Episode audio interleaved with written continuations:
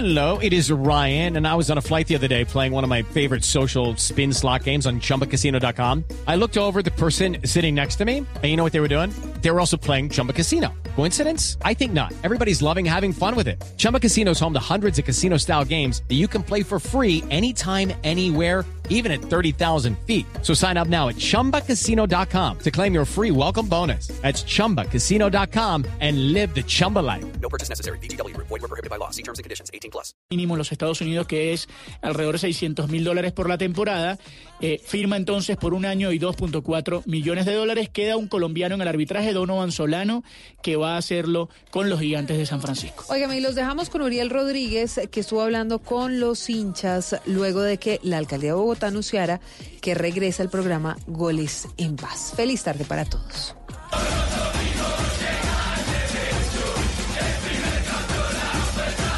Nuestro compromiso, nuestra voluntad y nuestra real capacidad de liderazgo y trabajo para combatir de manera efectiva el tema de las violencias asociadas a temas de fútbol. Esa es la respuesta de los barristas que recibieron como una muy buena alternativa al regreso del programa Goles en Paz, que en su momento estaba liderado por el padre Alirio López y que en la administración anterior se desmontó, pero que ahora se convierte en uno de los proyectos del gobierno distrital.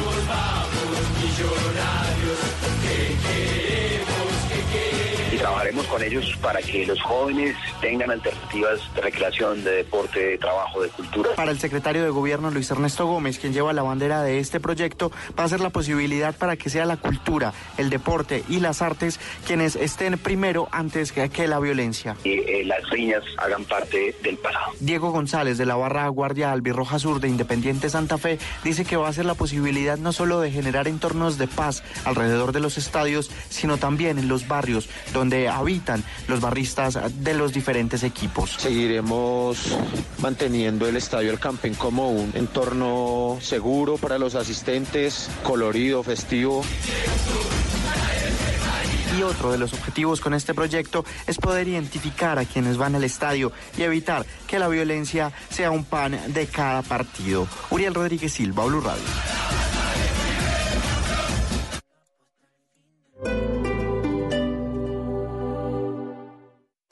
Velocidad, seguridad, nuevos modelos, tips, información, lo más reciente y relevante del mundo automotriz en Autos y Motos con Ricardo Soler, Nelson Asensio y Luceuse. Autos y Motos por Blue Radio y bluradio.com, la nueva alternativa. Este domingo, en Sala de Prensa Blue, Lo que le espera a Colombia en materia política, cuáles serán los grandes protagonistas, las preguntas por resolver y las grandes decisiones por tomar. En economía, expertos nos ayudan a hacer las cuentas de lo que le espera al país. ¿Qué tanto creceremos? ¿Habrá reforma pensional? Lo que enfrenta el mundo en este 2020, los conflictos, el medio ambiente, la revolución tecnológica. Expertos de todas las disciplinas nos ayudarán a entender lo que nos espera en este año que comienza. Sala de Prensa Blue, este domingo desde las 10 de la mañana. Presenta Juan Roberto Vargas por Blue Radio y bluradio.com. La nueva alternativa.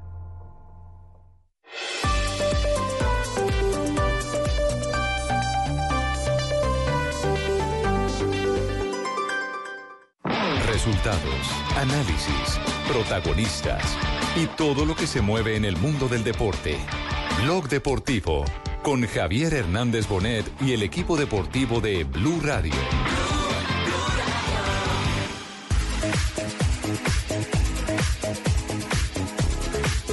A ver, yo no doy descartado por nada porque todavía tenemos el libro de pase abierto y, y- y siempre las cosas pueden suceder. Yo siempre digo que su Zapata. Era già guarito insomma inizio settimana, già settimana scorsa è entrato. hata yaptırmak istiyor oyuncularımız. Cenk bir o baskı kazandı. Seri gol pozisyonu yerde kaldı. Hakeme bakıyoruz. Penaltı noktasını gösteriyor. Falcao. Falcao ve top ağlara gidiyor. 9. dakikada eh, Freddy marcó una historia en Corinthians y, y va a ser difícil. Eh, ha sido una semana muy intensa, pero, pero me ha adaptado rápido a lo que el profe quiere. Sí, ya me explicaron que podía utilizar el 24, eh, lo utilicé mucho.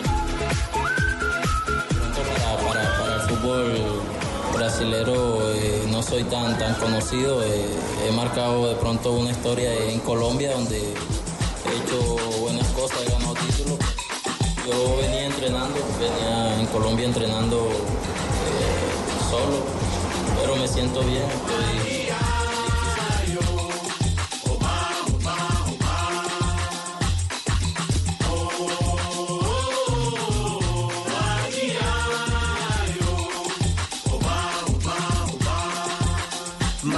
Cinco minutos, arrancamos el blog deportivo a esta hora y pues eh, Sebas arrancando el programa con, eh, con esa que es la canción que obviamente pues inspira a todo el mundo a esta hora. Sí, y además por las buenas noticias que tenemos de futbolistas colombianos que pintan este fin de A semana. Marina la que le está inspirando es la canción. Póngale, pó- póngale un poquitico.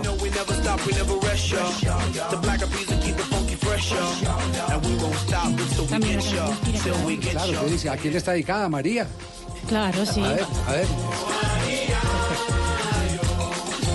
¿Va dedicada a esa María la canción?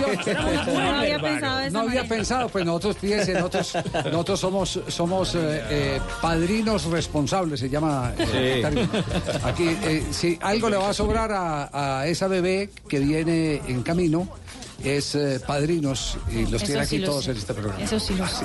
Que cuando vaya a salir a rumbear con Iván, tranquilo, no la puede dejar en la casa. Tiene varias opciones de llamar a decir quién me la Y una primita en Cali. Tiene una primita en Cali, Exactamente, sí, sí. Muy bien. Dos de la tarde, seis minutos. ¿Con qué pense- empe- empezamos? Falcao García marcó gol hoy, ¿no? Sí, señor. Falcao García marcó en un eh, partido en el que el Galatasaray tuvo la oportunidad de celebrar en tres ocasiones. Sí, 3 por 1 fue el marcador final ante el Altay. Este es un equipo de las divisiones menores de la Liga Turca. 3 por 1 fue el marcador final. El colombiano a los nueve minutos abrió el marcador con un gol de penal.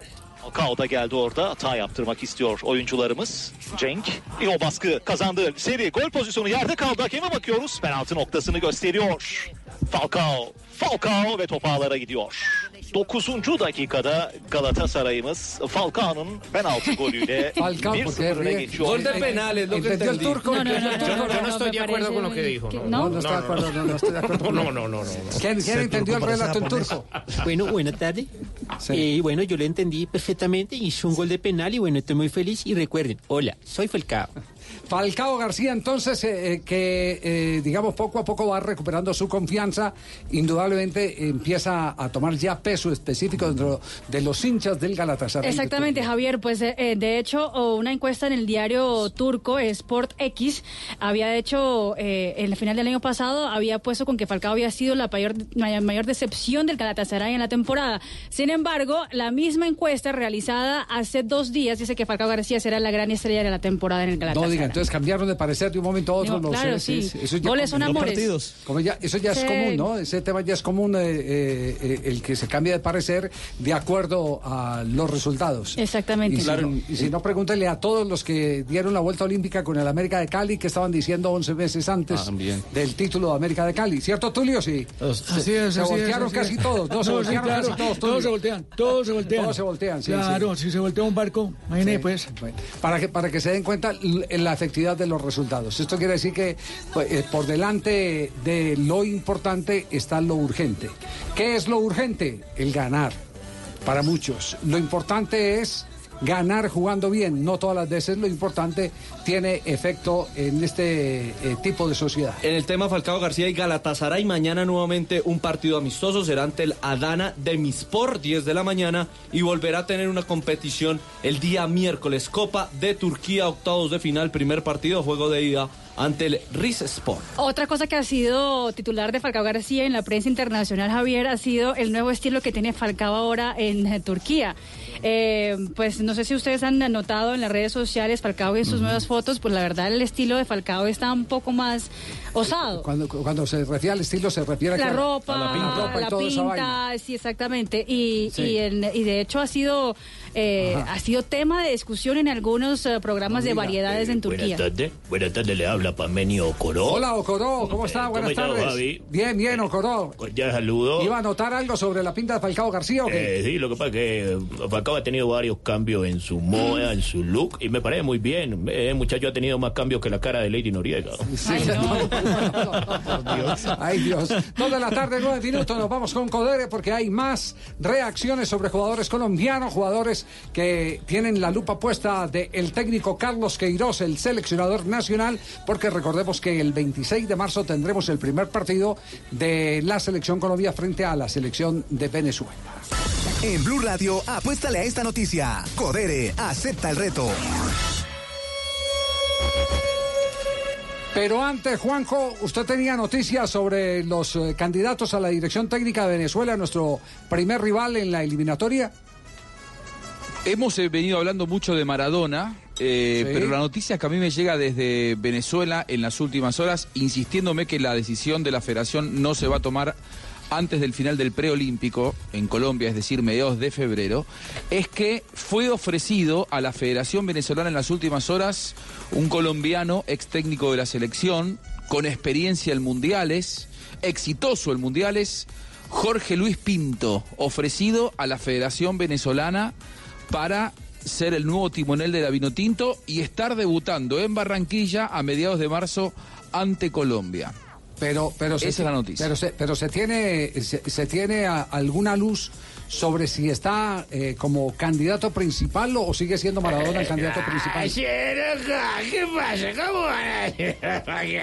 No, No, es que- no, a mí me ofrecieron. Yo ya tengo, tengo el contrato firmado, loco. ¿Qué, qué te pasa? ¿Qué digo? ¿Cómo van a llevar Marina, así? esto, esto, esto no es de golpes, este es otro problema. ¿eh? Porque está pudiendo Ya le estaba no preparando para dar el golpecito en la Pinto, espalda. No. ¿cómo, muchachos? eh, no, ¿Cómo van a llevar a un pinto? Que ustedes saben que ese alega tanto que yo creo que no, no nació por parto bien. natural, sino nació expulsado. Pinto, Pinto ya estuvo No, a en mí, a mí- a Venezuela, mí lo ¿no? que me cuentan. Pinto dirigió al Sí, Deportivo Pinto, Pinto Táchira. ya estuvo. Ah, es cierto. No, nunca, nunca la selección. Eh, eh, a mí lo que me cuentan desde Venezuela es que no es la principal opción. No es la principal opción. Cuando llegó el ofrecimiento, eh, no, no fue considerado hoy por hoy. eh, Esto es muy cambiante, es muy dinámico y me da la sensación de que si no tienen candidato de aquí a dentro de un mes, cuando tengan que tomar la decisión, todo puede cambiar.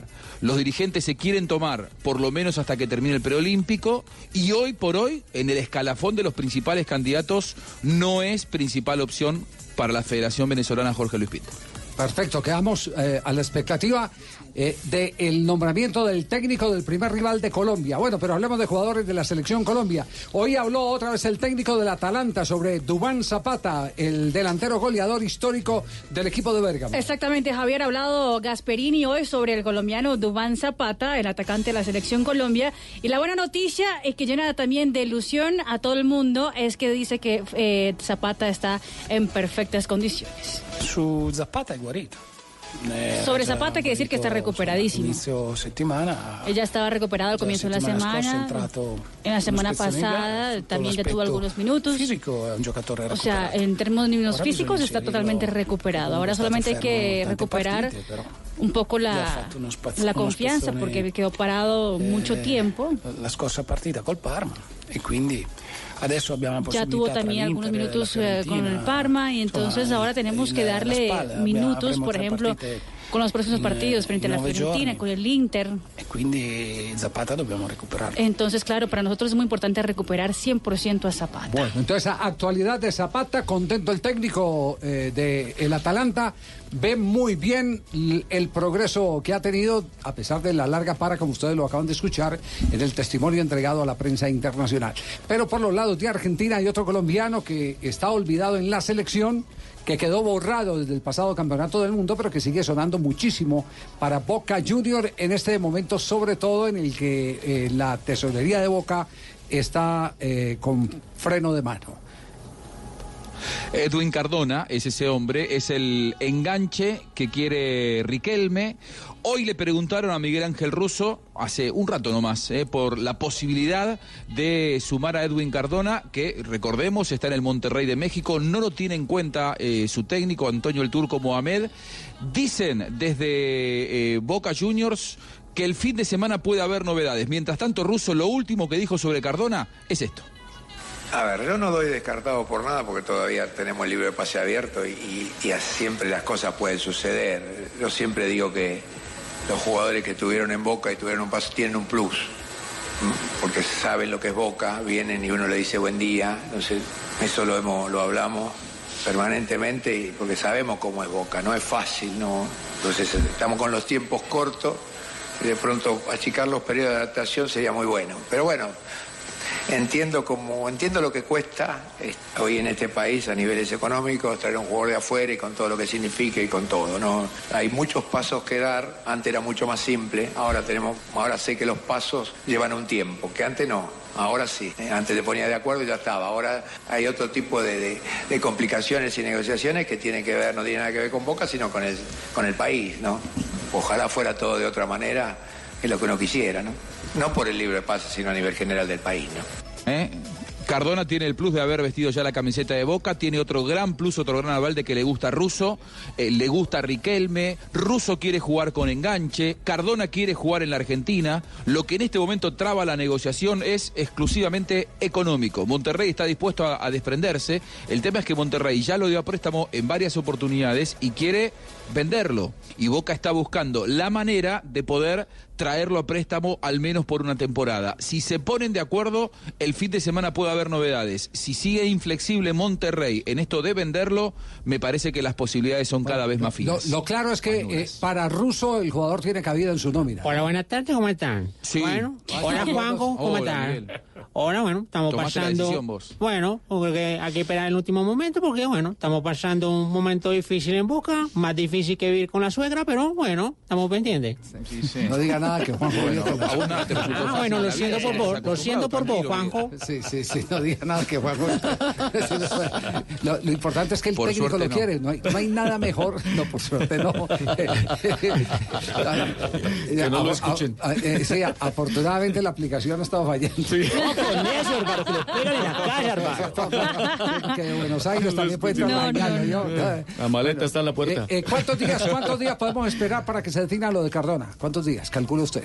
Eh, Russo lo quiere lo más rápido posible porque recordemos que el campeonato argentino arranca el- este fin de semana que viene, no, sino el otro. Por lo tanto, Russo dijo que al menos quiere tenerlo 18. 10 días de pretemporada. Claro, no, no. O sea, el- eh, cuando digo el próximo fin de semana me refiero no, no al del 18, sino al siguiente. Es decir, el 24. viernes 24 arranca el campeonato, Boca tiene partido el domingo 26 y para que debute debería estar por lo menos una semana antes. Así que estamos hablando de, de aquí hacia adelante. 10 días de negociación le queda, le queda Boca. Los más optimistas en Boca decían que el fin de semana esperan cerrarlo. Lo que pasa que para eso es indispensable que esté dispuesto a cederlo en forma de préstamo Monterrey. Si no, comprarlo hoy por hoy, como está la economía de Boca, me parece que es imposible. Muy bien, perfecto, gracias. Quedamos pendientes noticia para hacerle seguimiento durante el fin de semana y el arranque de la próxima semana. Boca Junior Cardona, noticia eh, para esperar su desenlace. Todo esto a nombre de Codere.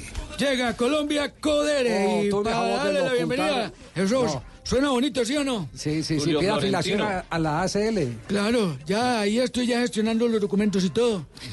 Ya en el CICO me llega el carnet. Llega a Colombia Codere y para darle la bienvenida te regalo un bono de 80 mil pesos. Entra en codere.com.co, regístrate y juega en la casa de apuestas más bacana del mundo. Codere, autoriza con juegos. Mi gente, soy el pibe Valdrama y vengo a contarles las reglas del juego de Codere. Regla número 5. Las apuestas se pagan siempre. Aposté mis crepos y perdí. Así que aquí estoy rapándome. Regístrate en codere.com.co y podrás retirar online directo a tu cuenta o en efectivo. Codere, acepta el reto. Autorice con juegos. Blog Deportivo Dos de la tarde, 18 minutos. Atención, comunicado de Ministerio del Deporte. Viviana Forero Álvarez, la directora de Inspección y Vigilancia y Control, del Ministerio del Deporte ha eh, hecho conocer eh, este eh, detalle que no le sienta nada bien al campeonato colombiano, al arranque del torneo colombiano. Dice el ministro de Deporte, a través de la Dirección de Inspección, Vigilancia y Control, se permite comunicarle que a la fecha los siguientes clubes profesionales de fútbol, Real Cartagena Fútbol Club, SA, Asociación Deportivo Pasto, Cúcuta Deportivo Fútbol Club SA y Llaneros Fútbol Club SA se encuentran incursos en un procedimiento administrativo sancionatorio en virtud de, una pos- de un posible incumplimiento de las obligaciones legales y estatutarias que lo rigen. Lo anterior en cumplimiento del decreto 1670 del 2019, el cual exige al Ministerio del Deporte a través eh, de la Dirección de Inspe- Inspección, Vigilancia y Control ejercer las acciones legales, procedimentales y sancionatorias a que haya lugar con el fin de garantizar el debido proceso y el cumplimiento de la normatividad que rige a los organismos deportivos en pro de garantizar un sistema nacional de deporte óptimo y eficiente. Este comunicado que ha sido enviado a el doctor Carlos González eh, Puche, director ejecutivo de Acol, eh, Futpro, eh, carrera 2186 a 05. Lo compartimos con ustedes. Así que eh, atención que a pocos días del arranque De del campeonato profesional colombiano del 2020, cuatro equipos podrían estar fuera de circulación. El Deportivo Pasto, el Cúcuta Deportivo, Llaneros y Real Cartagena. O sea, dos de la liga y dos, del, torneo. Dos de la liga y dos del Y torneo. súmele ahí al Deportivo Boca Chico que nos deben 15 salarios. Nada, que no pagan. Pensé que 15 años. No, eh, a Cristiano Ronaldo lo acosan las deudas, a nosotros nos acosan, pero de otra manera. Yo necesito conseguir la plata. ¡Ay, que paguen, por favor! Tema complicado este para el campeonato colombiano. Por un lado del Junior de Barranquilla, por un lado del América, por No, un lado problema. del Aquí estamos tranquilos, Javi. Sí, no tienen absolutamente ningún problema porque tienen papá rico, ¿cierto, Fabio? Sí. Total, aquí por supuesto que le cumplen y pagan muy bien además. Eh, la inversión que ha hecho Junior este año es eh, astronómica. El solo hecho de traer a un jugador como Miguel Ángel Borja, estamos hablando de mucho dinero. Me llamó un hincha del Junior a regañarme ayer. ¿Por qué? ¿Por porque qué? Yo, porque yo cuando, cuando yo dije que, que, eh, al referirme a las declaraciones del senador Pochar, en el sentido de que este era el Junior más costoso de la historia, yo dije que este era el Así que destino- cada vez es más costoso porque Claro, todo sube. Todo sube. Eh, si hubiera dicho este es el más costoso en la historia del fútbol colombiano, ya sería una cosa distinta, ¿cierto? En la Sí. historia del Sí. fútbol, eh, fútbol colombiano, eh, porque estaría por encima, habría un, un nivel comparativo eh, eh, con más eh, eh, referencia, que sería con otros tesoreros, otros dueños de chequera de otros clubes de- del fútbol de Colombia. Eh, entonces, eh, valdría, valdría decirlo, pero yo, yo digo, sostengo lo mismo. A mí el mercado ahora me cuesta más que hace un año. Entonces, todos los días tengo que decir, este es el mercado más, Más costoso, caro, eh, claro. más caro que... eh, eh, por- porque, la, porque la referencia eh, se está dando es a través del último mercado que yo compré. Claro. Sí, entonces, bueno, pero acepto humildemente el regaño del hincha del Junior de Barranquilla, que llamó, dijo- eh, llamó y me dijo, eh, bueno, afortunadamente es amigo, pero dijo en buenos términos, "Ey, che, ¿qué es esa montadera, Eche? Ay, no, pero tampoco montadera. Sí, sí, sí, ¿Qué es, che, qué es esa montadera? muy bueno, no, queremos mucho a la gente de la ciudad de Barranquilla. esa, monda- esa mondadera, ¿no? Sí. Bueno, y lo único que- Montadera, montadera. Los queremos, los queremos tanto que les hemos adoptado en este programa a Fabio Poveda. Sí, claro. Sí, así es. Muy bien, por los lados del cuadro Atlético Nacional, eh, más adelante les vamos a hablar eh, de lo último que hay por el conjunto verdolaga. Ahora vamos a hacer un rápido repaso de lo último que ha acontecido. Me estoy encontrando aquí con otro comunicado, atención, y este comunicado sí me llama poderosamente la atención porque es un comunicado del Tribunal eh, Disciplinario de la Di Mayor. Comisión Disciplinaria de la División Mayor del Fútbol Profesional Colombiano, asunto investigación preliminar por presunta infracción a las normas generales deportivas. Auto de apertura de investigación, considerando que el 28 de noviembre del 2019, por la sexta fecha de cuadrangulares de la Liga Águila 2 del 2019, se disputó el encuentro entre América de Cali e Independiente Santa Fe S.A. Segundo, que en el marco de la rueda de prensa, una vez finalizado el partido, el presidente del club Independiente Santa Fe señala conocer de unas irregularidades con relación al arbitraje impartido por la terna arbitral eh, que afectaron el desarrollo del partido.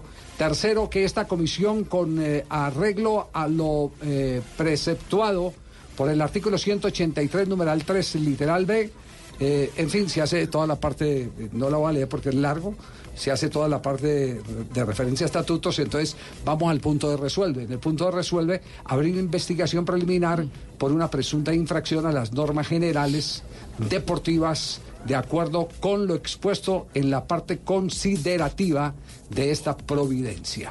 Y eh, segundo, en la parte resolutiva, dice citar al presidente del Club Independiente Santa Fe, presidente del Club Independiente Santa Fe SA, para que rinda su versión sobre los hechos en materia de investigación preliminar el día 15 de enero del 2020 a las 11 de la mañana en las oficinas de la División Mayor del Fútbol Colombiano ubicadas en la carrera 45-9406 de la ciudad de Bogotá en Colombia.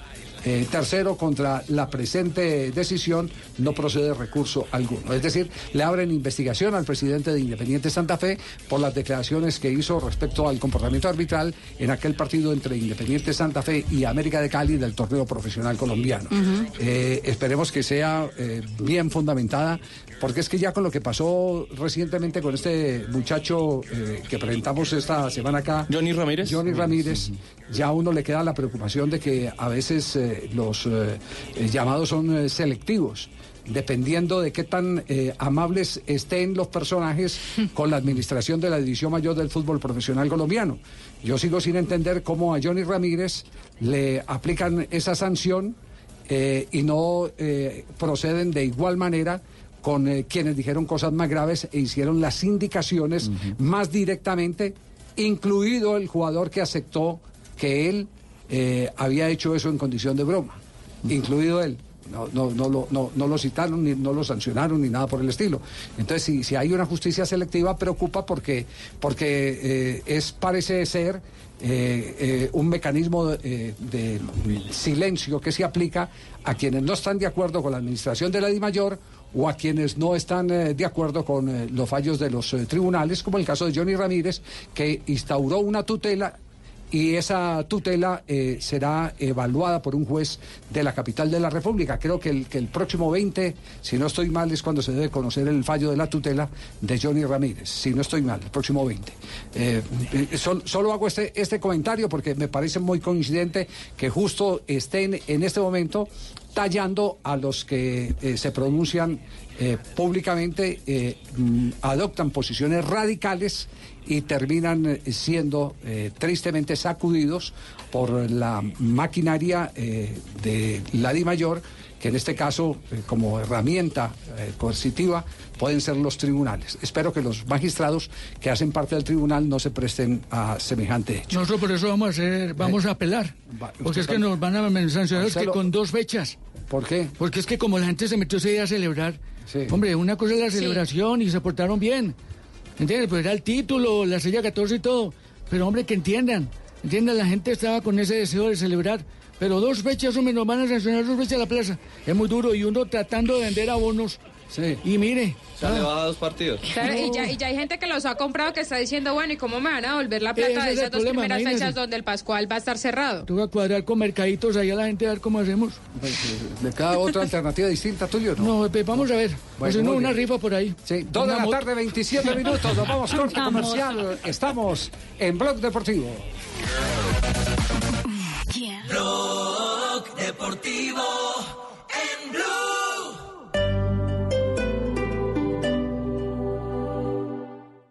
Todos los sábados al mediodía en Blue Radio lo ubicamos en la noticia. Gracias por acompañarnos en el radar. Estamos analizando El radar, lo que usted quiere saber de lo que está pasando. Descubra con Ricardo Ospina y un amplio equipo de periodistas el origen de las los noticias. más importantes de la semana aquí en Blue Radio y BlueRadio.com. El radar, todos los sábados al mediodía en Blue Radio, la nueva alternativa.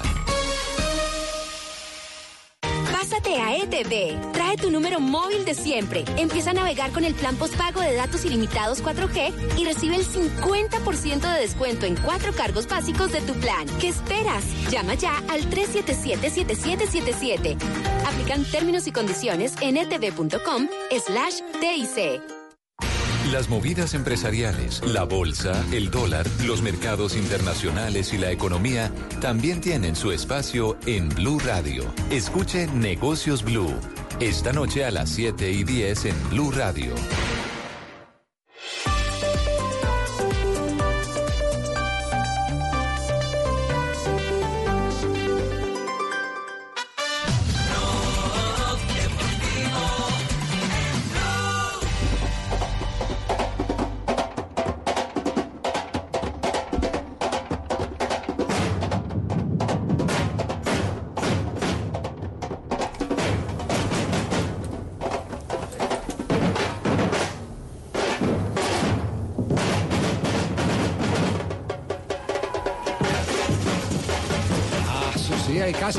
La samba el ritmo completo.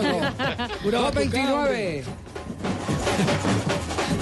¿Y esta samba para qué, Marina? ¿Usted quién fue, eh, quién fue eh, la que solicitó eh, eh, Una la cortina musical? sí? Pero la zambita, Javier, por más que parezca que es para un brasileño, es para un colombiano. Sí. Que está en Brasil ¿Ah, y sí? que hoy fue presentado como figura de la temporada en uno de los clubes más importantes del fútbol brasileño. Hablo de Víctor Cantillo, que ya tiene número 9 en la camiseta, no usará el número 24 que usaba en el Junior de Barranquilla, eh, y usará el número 8, el número 8 con cual Freddy Rincón fue consagrado también como ídolo en el Corinthians. Campeón del mundo. Exactamente, y por eso hoy en la sala llenísima, en la sala de, de prensa donde fue eh, Víctor Cantillo presentado ante los medios de comunicación, pues él mismo habló del tema, habló cómo es ahora llegar a un club donde Freddy Rincón fue, fue gran ídolo. Creo que eh, Freddy marcó una historia en Corinthians y, y va a ser difícil eh, de pronto hacer algo igual, pero vengo con, con la mentalidad de, de aportar mi fútbol, de, de- de ayudar a, a mi equipo a conseguir los objetivos. Eh, espero estar a la altura de lo que representa Corinthians y, y bueno, ganarme un lugar eh, primero eh, en el 11 y, competir eh, en buena forma para, para que Corinthians pueda ser más grande. Cantillo se fue vendido al Corinthians, el Junior solo era dueño del 70% del pase del jugador y lo vendió por un monto aproximado a los 3 millones de dólares. El otro 30%, hay, mm, bueno, dos versiones, una que dice que pertenece a Leones, es lo que nos dice que en el papel pertenece a Leones, mientras que hay bastantes fuentes que dicen que pertenece al Atlético Nacional. Pero cualquiera que sea el dueño del otro 30% permanece con, con ese porcentaje del jugador. El Junior recibió entonces esa cantidad por el 70% del jugador que ya va a jugar en el Corinthians el próximo ¿Cuánto, año. cuánto es la Este cifra? ¿No la repite? ¿La cifra cuánto fue? Exactamente 2.8 millones de dólares. 2.8 millones. ¿Cuál, cuál sigue siendo el récord eh, de la operación que ha hecho Junior de Barranquilla en materia de La de, la de Luis Díaz. La de Luis, Luis Díaz, Díaz. al puerto de Portugal, sí. ¿En cuánto? Que su- superó, que fueron, si no estoy mal, ¿Siete? 6 millones de dólares. 6 millones de dólares. Bueno, Sí, pero no- de euros, perdón, euros, euros. Ah, euros. euros. O sea, 7 millones de dólares. No, no es raro eso en Junior, eh, que, que yo recuerde en, en- en, eh, en, eh, la historia del fútbol colombiano, el primer equipo eh, que compró un jugador argentino y lo vendió por más plata a Argentina fue Junior de Barranquilla. Es decir, tra- trajo, trajo, trajo en, en- en una, en una época en que, en que venían jugadores, eh, terminaban su contrato, los transferían, pero, pero no se valorizaban en el fútbol colombiano. En el fútbol colombiano no se valorizaban. Eh, ese fue Rocha, un puntero que fue vendido después a Newell's de Rosario. Eh, ese era un extremo, duró poco tiempo en el fútbol colombiano, estamos hablando por allá de los años 80 o algo así por, eh, por el estilo. Eh, se puso la medalla eh, Don Fuad Char de ser el primer dirigente en hacer una operación de ese tipo en el fútbol colombiano. Después ya se volvió, digamos que, normal el que jugadores que actuaban en el balompié de Colombia tuvieran éxito al retornar a Argentina. Jugadores a los que no eh, eh, conocían muchos de ellos, eh, se preguntaban, y yo vuelvo y toco el tema de José Vicente Greco. Yo no tuve la feliz oportunidad de ver jugar a José Vicente Greco, pero la historia habla de un jugador de unas finísimas condiciones, que hasta una vez la Bruna se salió de un partido amistoso River, Independiente Medellín o Independiente Santa Fe, uno de los dos, porque Greco jugó en, los dos equipos, y, se salió para sentarse a ver jugar a Greco y preguntar, ¿y este don- de dónde salió? Que yo no lo vi en Argentina. Después de eso ya, ya vinieron eh, otros jugadores, eh, por ejemplo, el finado eh, Tata Brown, eh, que jugó en Atlético Nacional y luego va a ser campeón del mundo con Argentina en el 86. O el Marcando propio, gol en la final, incluso. Claro, marcando gol en la final. O el propio Goicochea, el arquero antipenalti de los mundiales. Sergio Goicochea. De Millonarios pasó al fútbol de Argentina y del El fútbol Búfalo Funes. El, el Búfalo Funes. Para, para ser preciso, y un brasileño que no fue eh, jugador en Junior, pero sí entrenó muchos días con Junior.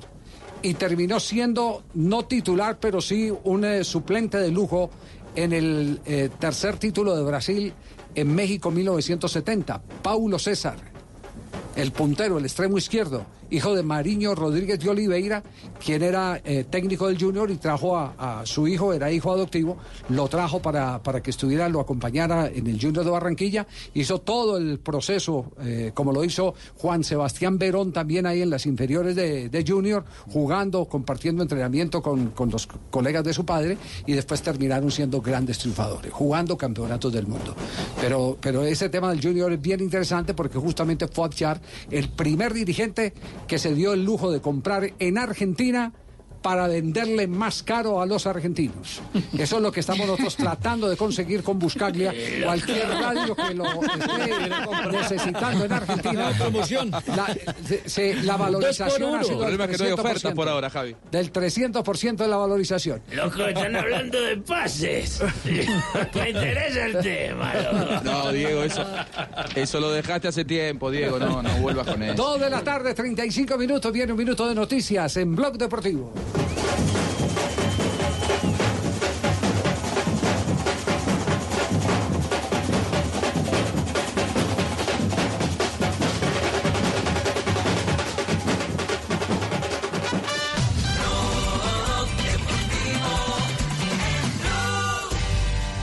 En Blue Radio, un minuto de noticias. Dos de la tarde, 36 minutos. En este minuto de noticias les contábamos que en Yopal, el ministro de Defensa cuestionó el ataque a la base de la Fuerza Aérea por tratarse de personas que estaban descansando y que, continuar, y que continuarán las acciones en contra de los grupos armados ilegales que producen daños, tragedia y dolor en el país. Yesenia Bayona. En Yopal dijo el ministro de Defensa que seguirán adelantándose actividades en legítima defensa en contra de grupos armados ilegales. Todos esos grupos armados ilegales que no producen sino daño, tragedia y dolor a la comunidad colombiana son naturalmente el objetivo de la acción legítima del Estado. Señaló el alto funcionario que esta es una acción criminal que será combatida con la acción efectiva del Estado. Y un soldado de la Fuerza de Tarea, de Tarea Hércules en Nariño resultó herido tras activar una mina antipersona. Miguel López. Andrés Felipe Chenica Mejía, de 27 años de edad y soldado profesional desde hace seis años, resultó gravemente herido momentos en los cuales a su paso fue activado un artefacto explosivo. El hecho se registró momentos en los cuales llevaban a cabo control de territorio sobre la vereda Aduana Alta, jurisdicción del municipio de Tumaco en la costa pacífica del departamento de Nariño. General Adolfo Hernández, comandante Fuerza Tarea Hércules. Bueno, en las últimas 24 horas tuvimos una afectación a uno de nuestros hombres que hace parte de la fuerza de despliegue rápido de uno de sus batallones. A esta Chenica Mejía es atendido en el Hospital Militar de la capital de la República. Y quedamos atentos porque las autoridades en Antioquia investigan la muerte de una ciudadana estadounidense después de haberse realizado una cirugía plástica.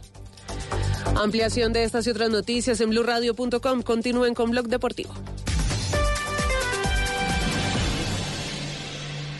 Información del mundo tecnológico en Blue Radio con Juanita Crema. En el CES de Las Vegas nos encontramos con una marca que va muy de la mano de la tecnología, pero también de los niños. Oexis Asia es una firma que introduce una colección llamada My First. Está enfocada para los niños, siendo conscientes de que los pequeños de hoy no se entretienen con los juguetes de antes y que al ver a los padres muy metidos en sus dispositivos, pues ellos también quieren hacer lo mismo. De esta forma han creado My First Phone, My First Cámara, My First Drone y cualquier tipo de dispositivo, pero hecho a la medida de los pequeños. ¿Realmente habrá mercado para esto si se crea toda una colección? Seguramente lo hay. Más información de tecnología e innovación en el lenguaje que todos entienden. Esta noche a las 7:30 en La Nube por Blue Radio y bluradio.com.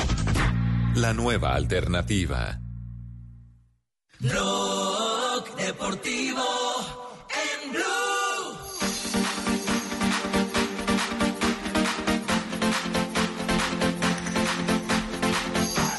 Dos de la tarde, 39 minutos. Estamos en Bloque Deportivo.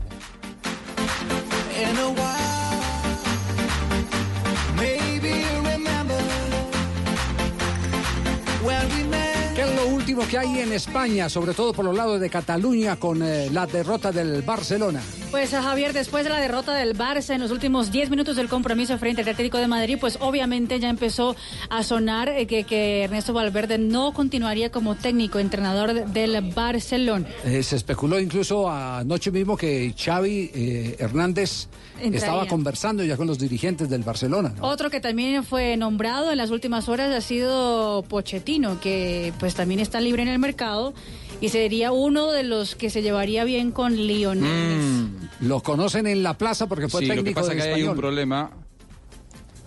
Sí, él, él- él dijo públicamente que no dirigiría a Barcelona por- porque está muy identificado con el español, vivió muchos años en la ciudad y él mismo se bajó. ¿eh? Él, él dijo por una cuestión de respeto al español no voy a dirigir nunca al Barcelona. Salvo que aparezcan muchos millones y lo hagan cambiar, pero él respeto. últimamente había dicho que no iba a ser candidato.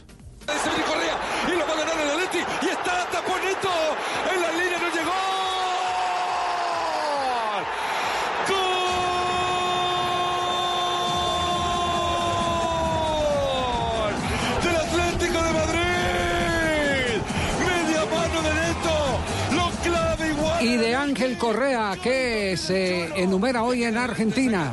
Porque usted va a ser jugador indescartable en la selección eh, argentina o no. Eh, sí, lo que pasa es que cuando le tocó estar en la selección argentina no logró hacer pie firme, lamentablemente. Eh, formó parte de todos los mandatos, tanto eh, con Sabela en su momento, después con Martino, después con, bueno, con todos los que han pasado, con el Patón Bausa, pero nunca se hizo firme en la selección argentina. Este momento eh, en el Atlético Madrid es el más notable desde que llegó a Europa en los últimos cinco años porque le dio la 10, lo pone no tanto como un extremo, sino lo que lo pone más como armador la verdad que está viviendo un gran momento. Pero no nos olvidemos que cuando arrancó la temporada se hablaba que podía llegar a pasar al Milan en parte de pago por alguna transacción más grande. Es decir, eh, ayer me parece que marcó un gol que puede eh, marcar un antes y un después en la carrera y la relación de Correa con el Atlético de Madrid. Messi y la explicación de lo que pasó. No, yo creo que no tiene nada que ver con esos partidos que, que vos mencionás, simplemente que, que volvimos a cometer errores donde, donde no podemos cometer, donde perdemos eh, pelotas fáciles, eh, donde quedamos mal parados y, y en dos toques nos generan una contra donde queda parado mano a mano con, con Neto, cosa que, que como estaba el partido y los minutos que eran no, no nos puede suceder porque hicimos 80 minutos muy buenos como para, para irnos hoy perdiendo este partido. Oiga, eh, fue, fue eh, eh, solo sensación de los muchachos de Cope, de la transmisión de Cope, que Messi estaba, eh, como se dice en términos futbolísticos, puteando a los compañeros. ¿Hay sobre eso algo o no? Yo, yo, no, yo, no, yo no lo vi, pero dicen que estaba muy fastidioso. ¿eh? Yo no Sí, lo vi sí. en, en la transmisión. Probablemente los que estuvieron en el estadio pudieron ver alguna otra cosa. En transmisión no se vio. Pero mucha gente dice eso, ¿no? Sí, se, se dice que, que- que estaba fuera, fuera de foco, salido de casillas eh, Lionel Messi, ¿no? Pero, pero el que sí aparenta estar más tranquilo que todo el mundo es al que más palos le están dando. Exactamente, que es el técnico Ernesto Valverde que dijo lo siguiente.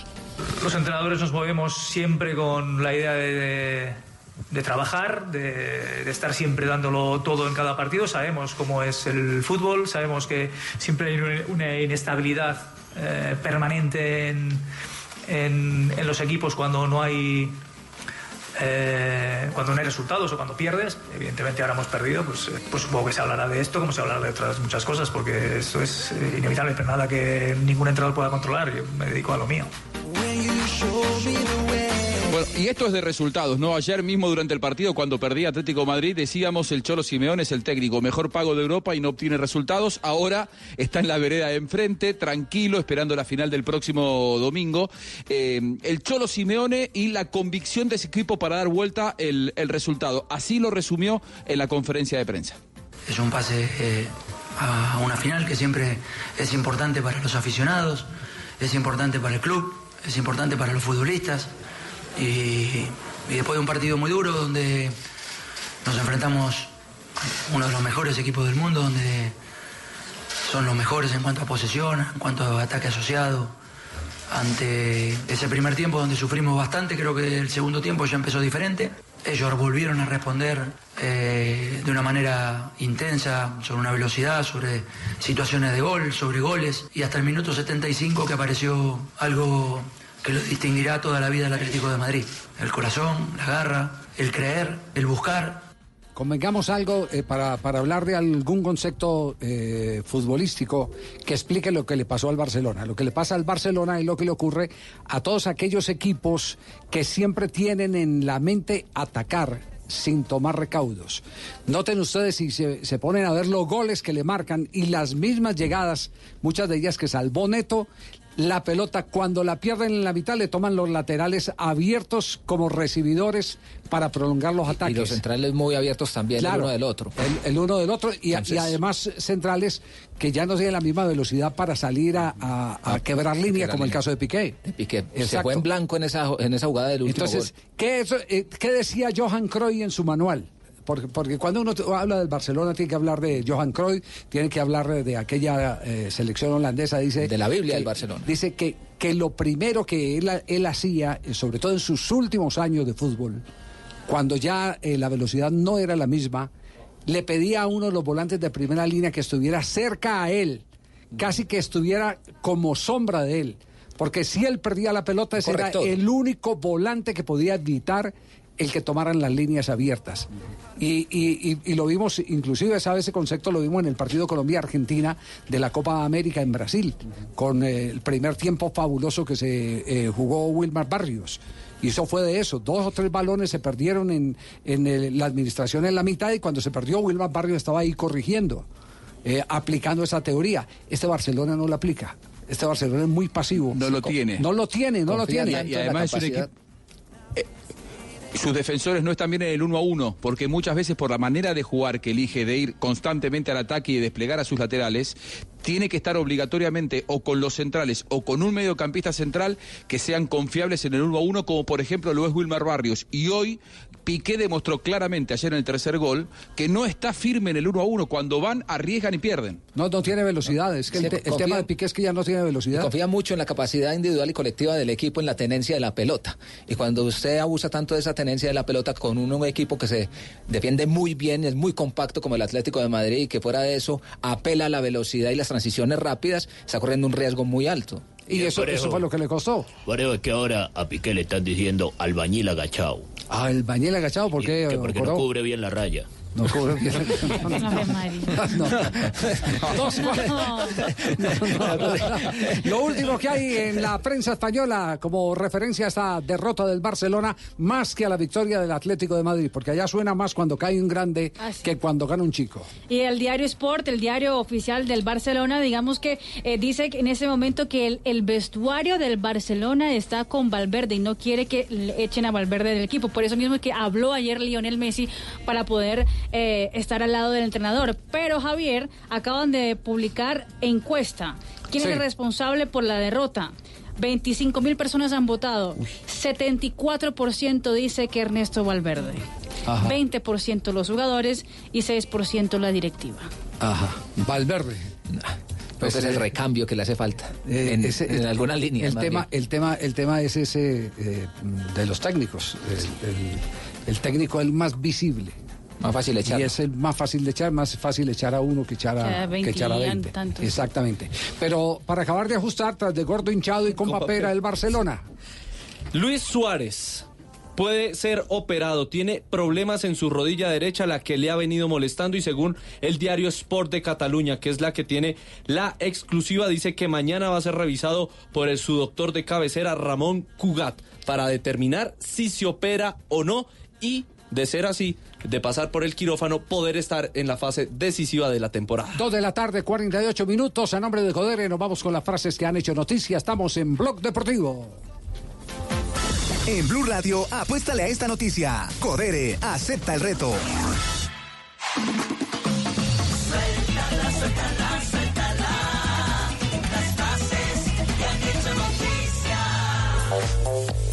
La primera frase es de Steven Gerrard, el exjugador del Liverpool, actual entrenador de los Rangers de Escocia. Dice lo siguiente, el Madrid quería que provocara una guerra en el Liverpool con un posible fichaje al club español en el año 2010. Y Marcelo Barovero, él es el arquero del Monterrey de Rayados y ha dicho, son cosas difíciles de saber, no descarto nada. Veremos que depara el futuro la posibilidad de volver a River Plate. ¿Marcelo qué? Barovero. Barovero, el ex River, ¿cierto? Sí, señor.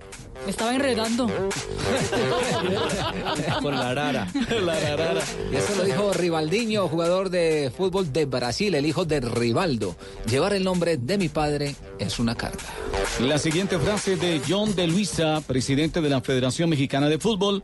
Estamos trabajando para tener una Copa Continental y cuando se logre la Copa será más fácil el regreso a la Copa Libertadores. Y Pep Guardiola, el director técnico del Manchester City de la Liga Premier, dijo, lo de Agüero es un logro increíble. El Kun está cerca de igualar el récord de Thierry Henry, de Thierry Henry en el número de goles en la Premier League. Y Primoz Roglic, el ciclista vigente campeón de la Vuelta a España, menospreció justamente a esta carrera. Dijo, estoy más orgulloso del tercer puesto del Giro de Italia. Y Nicolás de la Cruz, jugador de River Plate. Este grupo nunca te deja bajar los brazos.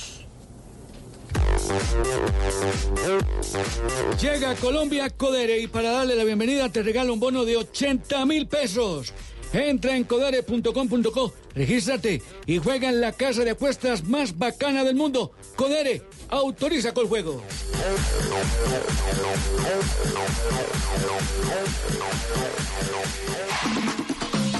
Suéltala, suéltala.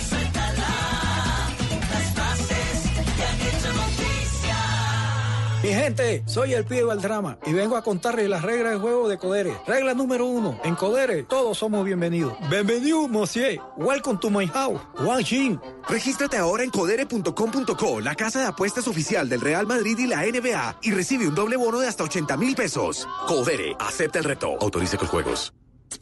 ¿Qué tal una deliciosa torta? Unos ricos pastelitos, unas exquisitas galletas, un pan calientico, con harina de trigo, los farallones. Y es rico alimento. Suave, rendidora. ¡Deliciosa y gustadora! Con el trigo de las mejores cosechas, harina Los Farallones. Calidad y rendimiento inigualable. Trabajamos pensando en usted. Nos une la misma pasión, la alegría y la emoción. Se juega en los estadios, se vive en Blue Radio. Un continente unido como una nación. Colombia y Argentina celebran la fiesta del gol. Se escucha en el barrio, la casa, en el carro, en la esquina, en la tienda, en la cuadra. Se vive se vive en Blue Radio. Tenemos la camiseta de la emoción, de la pasión. Tenemos puesta la camiseta de la información. Nos une mi selección, ver jugar la tricolor.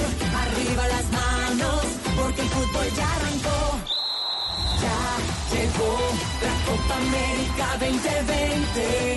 Colombia quiere ser campeón. Ya llegó la Copa América 2020.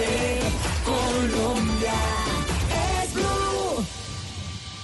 Mi gente, soy el pibe Valdrama y vengo a contarles las reglas del juego de Codere. Regla número uno, en Codere todos somos bienvenidos. Bienvenido, monsieur. Welcome to my house. Wang Jin. Regístrate ahora en codere.com.co, la casa de apuestas oficial del Real Madrid y la NBA, y recibe un doble bono de hasta 80 mil pesos. Codere, acepta el reto. Autorice con juegos.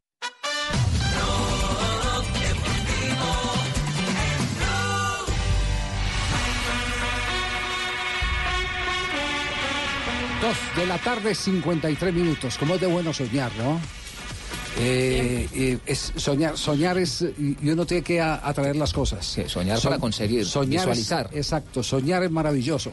Eh, el sueño lamentablemente no se materializó, pero es que antes ni soñábamos. Por eso hoy, con inmenso placer, presentamos a Antonio Rizola.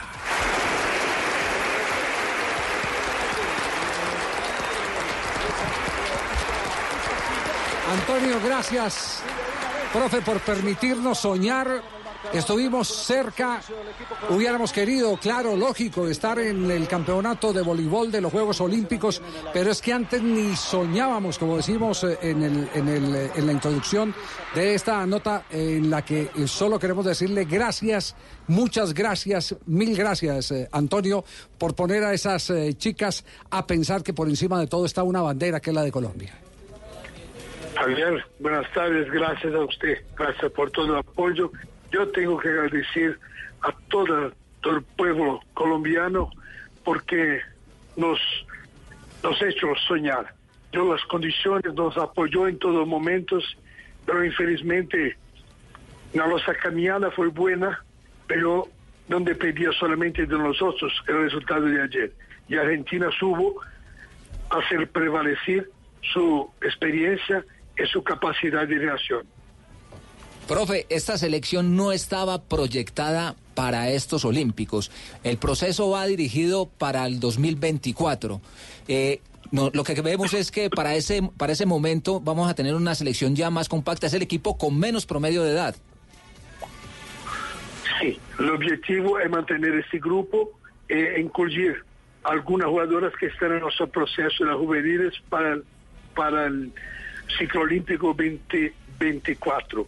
Pero todo depende no solo de nosotros otra vez, depende de una inversión, una inversión grande que el Comité Olímpico, el Ministerio del Deporte nos dice que va a llegar, va a llegar. Pero estamos necesitamos concretizar esto para seguirnos este proceso. Sí, eh, lo, lo claro y eso eh, creo que ha quedado testimoniado en las entrevistas que ha dado el ministro de Deporte, el doctor Muy Ernesto Lucena, está comprometido con este proyecto del voleibol colombiano, como tantos otros proyectos, pero, pero le emocionó indudablemente como nos emocionó a todos, eh, inclusive los que los que no es- hemos estado por, por eh, otros menesteres, por otras circunstancias tan cercanos al voleibol, nos emocionó y nos hizo meter eh, en, en- en este, en este sueño, en este cuento. Eh, así que el, el compromiso que lo asuma el ministro, que lo asuma el ministerio y lo hemos asumido nosotros desde los medios de comunicación. Yo quiero aquí hacer un mea culpa. Nosotros a veces exageramos de futboleros y, y no nos damos cuenta de todo lo que hay detrás que se reflejó en esa postal de todos los días de un coliseo lleno con la gente eh, agitando la bandera de Colombia para apoyar a las chicas. No, Javier, y este, y este compromiso vale decir y confirmar que el ministro acaba de salir aquí del hotel donde estamos eh, finalizando nuestra concentración. Tuvimos una reunión esta mañana. El ministro vino en persona a almorzar con nosotros y durante el almuerzo el presidente de la República, Iván Duque, lo llamó y habló en altavoz con el equipo saludando y diciendo el orgullo de de Colombia de nosotros. Y nosotros es sí que nos sentimos honrados con toda esta este reconocimiento, eh, un reconocimiento importante para la continuidad del proceso. El ministro me dice que está y está haciendo cosas concretas para ayudar. Eh, no, perdóname, pero que importa no es que ustedes están siempre más con fútbol, es porque el fútbol está en el día a día de las personas mucho más. Lo importante es que en este momento ustedes están nos apoyando, están abriendo los espacios. Eso sí, espero que este espacio sea siempre abierto para el voleibol, para los deportes colectivos, no solo para el voleibol, mas los deportes colectivos colombianos necesitan de ese apoyo. No pararemos de aplaudir. Pero yo sí quiero preguntarle algo que puede impulsar mucho el voleibol. ¿Qué tan cerca o qué tan lejos puede estar volverlo profesional en el país? Y lo digo porque las mismas niñas están eh, diciendo eso. Nos toca irnos a jugar a otras ligas. ¿Qué podemos hacer nosotros para tener nuestro voleibol eh, profesional? Porque con este talento, sin duda, sin tener una liga profesional, podríamos llegar incluso mucho más, más adelante. Yo hablaba esto con ministro en ese momento, que una liga profesional no se puede pensar de convenios con gobierno. Una liga profesional debe pensar en empresarios, debe pensar en empresarios que entren para apoyar, hacer inversiones, pero para que un empresario haga una inversión necesita el apoyo de la radio, de la televisión, porque empresarios no van a meter plata donde no existe divulgación de su nombre. Esto es fundamental y es importantísimo, decía el ministro. La liga profesional es importante, pero toda la cadena, empezando el fomento, es fundamental dar condiciones para que este fomento se realice. Para que usted tenga una idea, Javier, el año pasado no jugamos un partido internacional con las categorías de base, sub 16, sub 18. Y esto se paga en futuro. Estas jugadoras tienen que hacer desde la base un mínimo, un mínimo, un mínimo de, aló, un mínimo de 12 partidos o 20 partidos internacionales al año. De otra forma, no se sigue proceso ninguno. Antonio, muchas gracias. Eh, ¿Cuándo vuelve a reunir a estas chicas que, que- que hay en el, en el calendario en el futuro inmediato? El programa nuestro ahora es que la primera competencia sería el Challenger Cup en junio de 2020, a presentación nuestra a partir de 15 de mayo. Este es todo nuestro calendario que se empieza en 15 de mayo para el Challenger y eh, Juegos Internacionales con Sudamericano en septiembre. Eh, ¿Viaja pronto o hay café la semana entrante? No, me quedo aquí en, en Bogotá hasta mañana y a mañana en la noche vuelvo. Ah, se retorna a, a Sao Paulo. Usted es de Sao Paulo, ¿cierto? Sí. Retorno, no, yo soy de San Paulo, sí, pero retorno a Lima porque estoy como entrenador de un club en, Ah, en Lima y vuelvo a trabajar allá. Ah, vuelve, vuelve a Lima. Eh, bueno, habrá la oportunidad en cualquier momento de, de tomarnos el café para, para decirle gracias personalmente, eh, eh, profe. Por, Javier, mucha, yo que debo decirte gracias por cómo me recibió, como el café delicioso que hicimos, eh, vamos a hacer este otro café de seguro, cuando se pueda. Gracias. Indudablemente, muy amable. Gracias, Antonio, eh, el técnico. eh, Antonio Rizola. Rizola, sí, el técnico Sí. de, la, de la selección.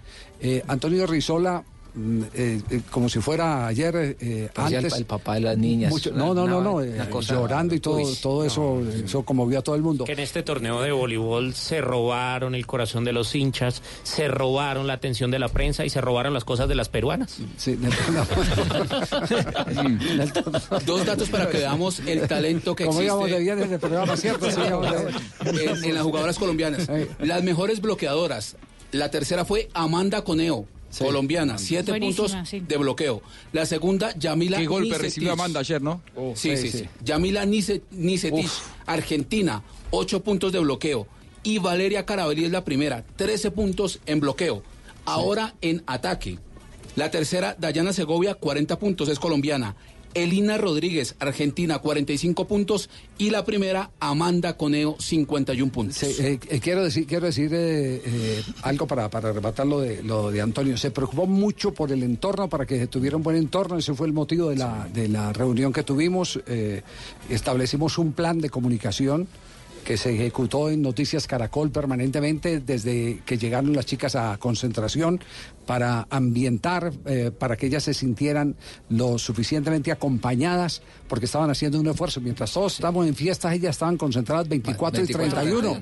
24 y 31. Hubo, uno- hubo una que, que se ranchó, como se dice popularmente, en el, en el mostrador de eh, una eh, agencia de- o, o una aerolínea internacional porque le cambiaron el vuelo, se lo pasaron para más tarde y ella quería venir a entrenar al día siguiente con la selección y se ranchó, mi vuelo es este y, y me tienen que cumplir con mi vuelo y Tenían no se dejó bajar. Y no se dejó bajar. Y ustedes saben qué es lo que ofrecen a estas aerolíneas. Le ofrecemos tanto en efectivo, un tiquete para tal día. No se dejó bajar. ¿Por qué? Porque quería estar con la selección, porque se comprometió con la selección Colombia. Pero también eh, mm, Rizola eh, habla de, de algo eh, que nos eh, toca a todos. Los medios y los empresarios nos tenemos que comprometer. Ayer quiero decir, y, y este es un reconocimiento a los profesionales que estuvieron en, en la transmisión de, de televisión, que se hizo muy buena transmisión. Fue la gente de Win Sport. Win Sport, sí. Eh, tuve la oportunidad de hacer un recorrido porque estaba en, en actividad familiar eh, al restaurante donde fui, estaban viendo el partido, después fui a otro lado eh, donde tenía otro compromiso, estaban viendo el partido, llegué a la casa y en el edificio estaban viendo, viendo el partido, eh, así que eh, Movieron masas. evidente- evidentemente eh, estas chicas Fue sí, en Twitter y eh, todo. además, ¿no? Sí. Sí. No, estas sí. chicas sí concentraron la atención eh, Y absolutamente aquí en Argentina se vio esa transmisión, Javi, también. ¿Ah, sí? Llegaba la misma señal aquí a la, a la Argentina, sí, sí, sí, Sí, así sí. que estuvimos muy, muy pendientes. Y llegaba la señal, lógicamente, generada por la empresa colombiana, ¿no? Sí. Aquí, aquí está inclusive el editorial de los argentinos. Argentina empezó contra una Colombia imparable, intratable. Nos mirábamos entre nosotros y decíamos, ¿a dónde puede anclar el mejor equipo de Sudamérica? Después de Brasil en esta temporada, la recuperación argentina. ¿Y sabes dónde? De a poquito, con Farrio el primero, con Bulaich después, con la lucidez de Hernán Ferraro, con la tremenda categoría de Vicky Mayer, que no llega a los 20 años, con Yamila Nisetich haciendo un trabajo conmovedor, con Julieta Lascano en el momento justo, con el equilibrio de Tato Rizzo, con un cuerpo técnico que ha sabido encontrar el objetivo. Dice el dicho que el que gana es el que goza. Eh, editoriales como este Vibrantes indudablemente tienen su lugar también aquí, así sean del otro lado. Así sean de los rivales. Felicitaciones, Juanjo. Bueno, muchas gracias. La verdad que fue un partido vibrante, vivido con mucha emoción, eh, con- obviamente que con un choque de sentimientos. Yo lógicamente quería que gane Argentina, eso no se esconde jamás, pero eh, la verdad que fue un, un espectáculo muy vibrante y sobre todo yo me quedo con el respeto de- del público, ¿no? Porque el resultado no fue el esperado y no hubo ningún tipo de desborde, no hubo ningún problema. Me parece que ese tipo de cosas también es importante resaltarlas, ¿no? Está muy respetuoso, Juanjo. Tiene que decir la verdad, la arrollamos a Colombia. No, no, el, el- el primer set, el primer set se sufrió porque Colombia estaba implacable y después la Argentina me parece que también lo que decían las chicas colombianas al final, ¿no? Eh, todas las chicas que juegan en la selección argentina o juegan en Europa o juegan en la liga profesional argentina y en Colombia eso todavía las chicas no lo tienen, por lo tanto me quedo también con el mensaje del entrenador brasileño eh, eh, acerca de que esto sirva para potenciar un crecimiento real, porque si no solamente es una cuestión de generaciones, ¿no? Para que crezca de verdad el voleibol en Colombia, hace falta profesionalizarlo. Bueno, falta el comentario final de Hernán Costilla. Sí, no pasa nada, loco, no pasa nada. Con la selección no pasa nada. ¿Qué haces, Hernán?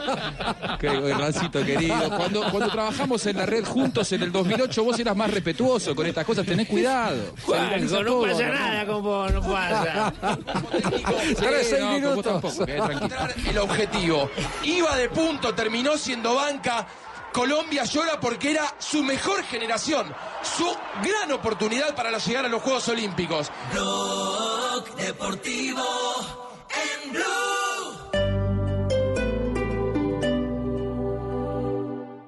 ¿Estás pensando en estudiar, pero te falta dinero? Si eres empleado, ven a Banco Mundo Mujer. Nosotros te prestamos. Pide tu crédito en www.pmm.com.co. Banco Mundo Mujer. Vigilado Superintendencia Financiera de Colombia. Estás escuchando Blue Radio y bluradio.com. Este domingo, en Sala de Prensa Blue, Lo que le espera a Colombia en materia política, cuáles serán los grandes protagonistas, las preguntas por resolver y las grandes decisiones por tomar. En economía, expertos nos ayudan a hacer las cuentas de lo que le espera al país. ¿Qué tanto creceremos? ¿Habrá reforma pensional? Lo que enfrenta el mundo en este 2020, los conflictos, el medio ambiente, la revolución tecnológica. Expertos de todas las disciplinas nos ayudarán a entender lo que nos espera en este año que comienza. Sala de Prensa Blue, este domingo desde las 10 de la mañana. Presenta Juan Roberto Vargas por Blue Radio y bluradio.com. La nueva alternativa.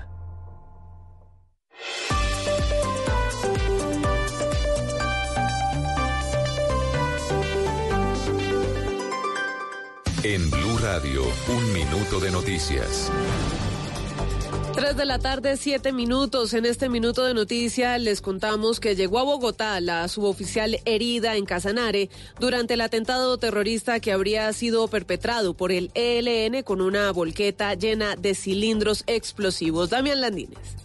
Joana, la suboficial llegó hace un par de horas al hospital militar en Bogotá, donde según el comandante de la Fuerza Aérea recibirá una mejor atención sobre las heridas que le causaron las esquirlas provocadas por el atentado a un grupo de la Fuerza Aérea. Para las fuerzas militares, con este ataque terrorista ya serían cuatro los que ha perpetrado el ELN durante este año. En la actualidad hay cinco militares más heridos en combate que se encuentran internados en el hospital militar.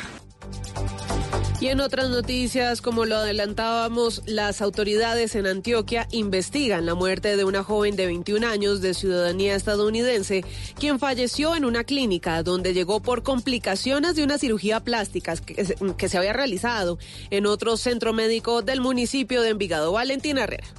En Antioquia, las autoridades en salud investigan la muerte de una joven de 21 años de edad, de ciudadanía estadounidense, quien falleció en una clínica del barrio Laureles de Medellín, a donde llegó por complicaciones de salud tras someterse a una cirugía plástica que se habría realizado en otra clínica en el municipio de Envigado. Ambas secretarías, tanto de Medellín como de Envigado, están revisando las causas de la muerte y la legalidad de estas clínicas para determinar si el fallecimiento se habría dado como consecuencia de una mala práctica quirúrgica.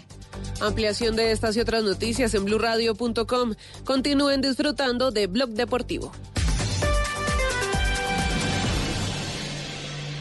Información del mundo tecnológico en Blue Radio con Juanita En Crema. el centro de convenciones de Las Vegas, en Nevada, nos encontramos en el Consumer Electronic Show con un carro, un concept car inspirado en la película Avatar. Lo hizo Mercedes-Benz y lo estaba mostrando aquí a todos los asistentes que además quisieran probarlo y subirse y vivir la experiencia de entrar en Pandora a través de este automóvil que está inspirado en la naturaleza y que puede crear una conexión con el conductor. De esta forma, la naturaleza la lleva el auto en cualquier elemento. Las llantas, por ejemplo, parecen membranas. En la parte trasera del auto salen unas pequeñas escamas como las de los peces y estas escamas tienen unas luces que puede comunicarle al exterior cuál es el humor del conductor porque cada luz se va poniendo de un color distinto a medida que el humor del conductor va cambiando. De esta forma se integra el conductor al automóvil como el humano a la naturaleza y a la tierra. Un auto muy curioso que dejó impresionados a todos en el CES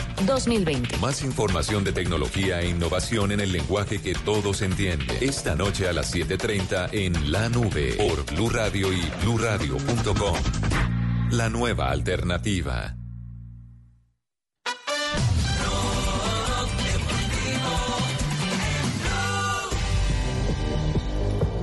Tres de la tarde, 10 minutos, estamos en Blog Deportivo. Les hemos anticipado el comienzo, en el comienzo del programa que hay una comunicación de la Dirección de Inspección, Vigilancia y Control del Ministerio del Deporte en el que se anuncia eh, que hay eh, seguimiento, vigilancia eh, de unos clubes que no están cumpliendo con los requisitos eh, legales. Real Cartagena, el Deportivo Pasto, el Cúcuta Deportivo y Llaneros. Está con nosotros la doctora Viviana Forero, eh, que es eh, la directora de Inspe- Inspección, Vigilancia y Control del Ministerio. Doctora Viviana, ¿cómo le va? Buenas tardes. Muchísimas gracias por este espacio.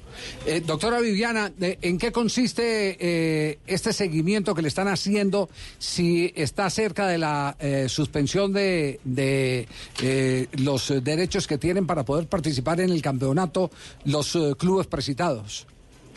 Bueno, Javier, eh, este seguimiento que nosotros estamos haciendo a los clubes profesionales de fútbol corresponde al cumplimiento de unas obligaciones que el Ministerio del Deporte tiene a través de la Dirección de Inspección, Vigilancia y Control. Nosotros tenemos que hacer un seguimiento de las obligaciones legales y estatutarias de los clubes profesionales Eh, y esa es la labor que nosotros estamos ejerciendo. Tenemos que hacer un trabajo de acompañamiento, de supervisión, de control, para garantizar que ellos se ciñan a las leyes y a las, a, a las normas que les sujetan. No estamos eh, hablando de etapas dentro de ese procedimiento administrativo sancionatorio, ni de que ya están en un proceso de pérdida del, del- reconocimiento deportivo, simplemente estamos cumpliendo las funciones que como Dirección de Inspección, Vigilancia y Control tenemos que hacer y eh, digamos que estamos surtiendo las etapas dentro del proceso eh, sancionatorio que te indico. Eh, es decir, es- estos equipos están eh, eh, incumpliendo algunas de las condiciones que exige la ley, pero eh, se va a profundizar más en el análisis para poder establecer eh, si pierden o se les suspende el reconocimiento deportivo, pero no es ya. Eh, en, en qué etapa eh, se encuentra y cuáles son los incumplimientos? Por ejemplo, si se puede precisar eh, alguno en particular. No, Javier, lo primero que hay que precisar en este caso es que el Ministerio del Deporte no ha dicho que los clubes profesionales están incumpliendo. Nosotros lo único que hemos indicado es que estamos trabajando eh, desde la Dirección de Inspección, Vigilancia y Control para hacer nuestro trabajo y poder hacer las investigaciones correspondientes. Pero hay que precisar un poco porque no hemos ya eh, hecho un comunicado oficial donde haya un incumplimiento porque apenas está en una etapa de investigación. Nosotros, eh, como ente rector del deporte, debemos garantizar el debido proceso y por ende estamos agotando todas las etapas que por ley eh, el procedimiento administrativo sancionatorio, que eso se rige por el código eh, administrativo, nos exige. Entonces, lo primero que hay que aclarar es que no hemos ya eh, hablado de un incumplimiento como tal, sino que estamos haciendo un análisis de información y una eh, supervisión a esos clubes que presuntamente puedan estar inmersos en algunas falencias que debemos entrar a analizar y a mejorar. Sí, eh, ¿Se pueden precisar falencias? No, no, no. No, eso hace parte de la reserva de la información porque pues nosotros tenemos que garantizar y darles la confianza a los clubes profesionales.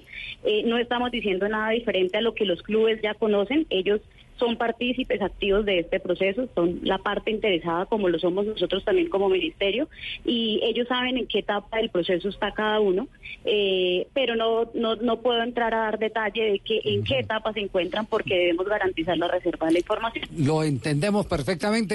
eh, están cumpliendo con el deber primero de investigar, eh, escuchar y después tomar determinaciones, para ser así claros. Exactamente, lo más importante es eso, que ellos eh, entiendan que es la obligación del Ministerio del Deporte a través de esta dirección eh, poder garantizar para que el Sistema Nacional del Deporte sea esté al día y esté cumpliendo con las normas que lo rigen y dentro de nuestro proceso está hacer las investigaciones correspondientes y eso es lo que hemos dicho a la opinión pública hoy. Hay unos clubes que están en ese proceso, cada club está en etapas y en procesos y en situaciones diferentes que son las que vamos a mantener en reserva para garantizarles a ellos el debido proceso. Sí, perfecto. Eh, gracias, doctora Viviana, por la precisión que es oportuna, indudablemente.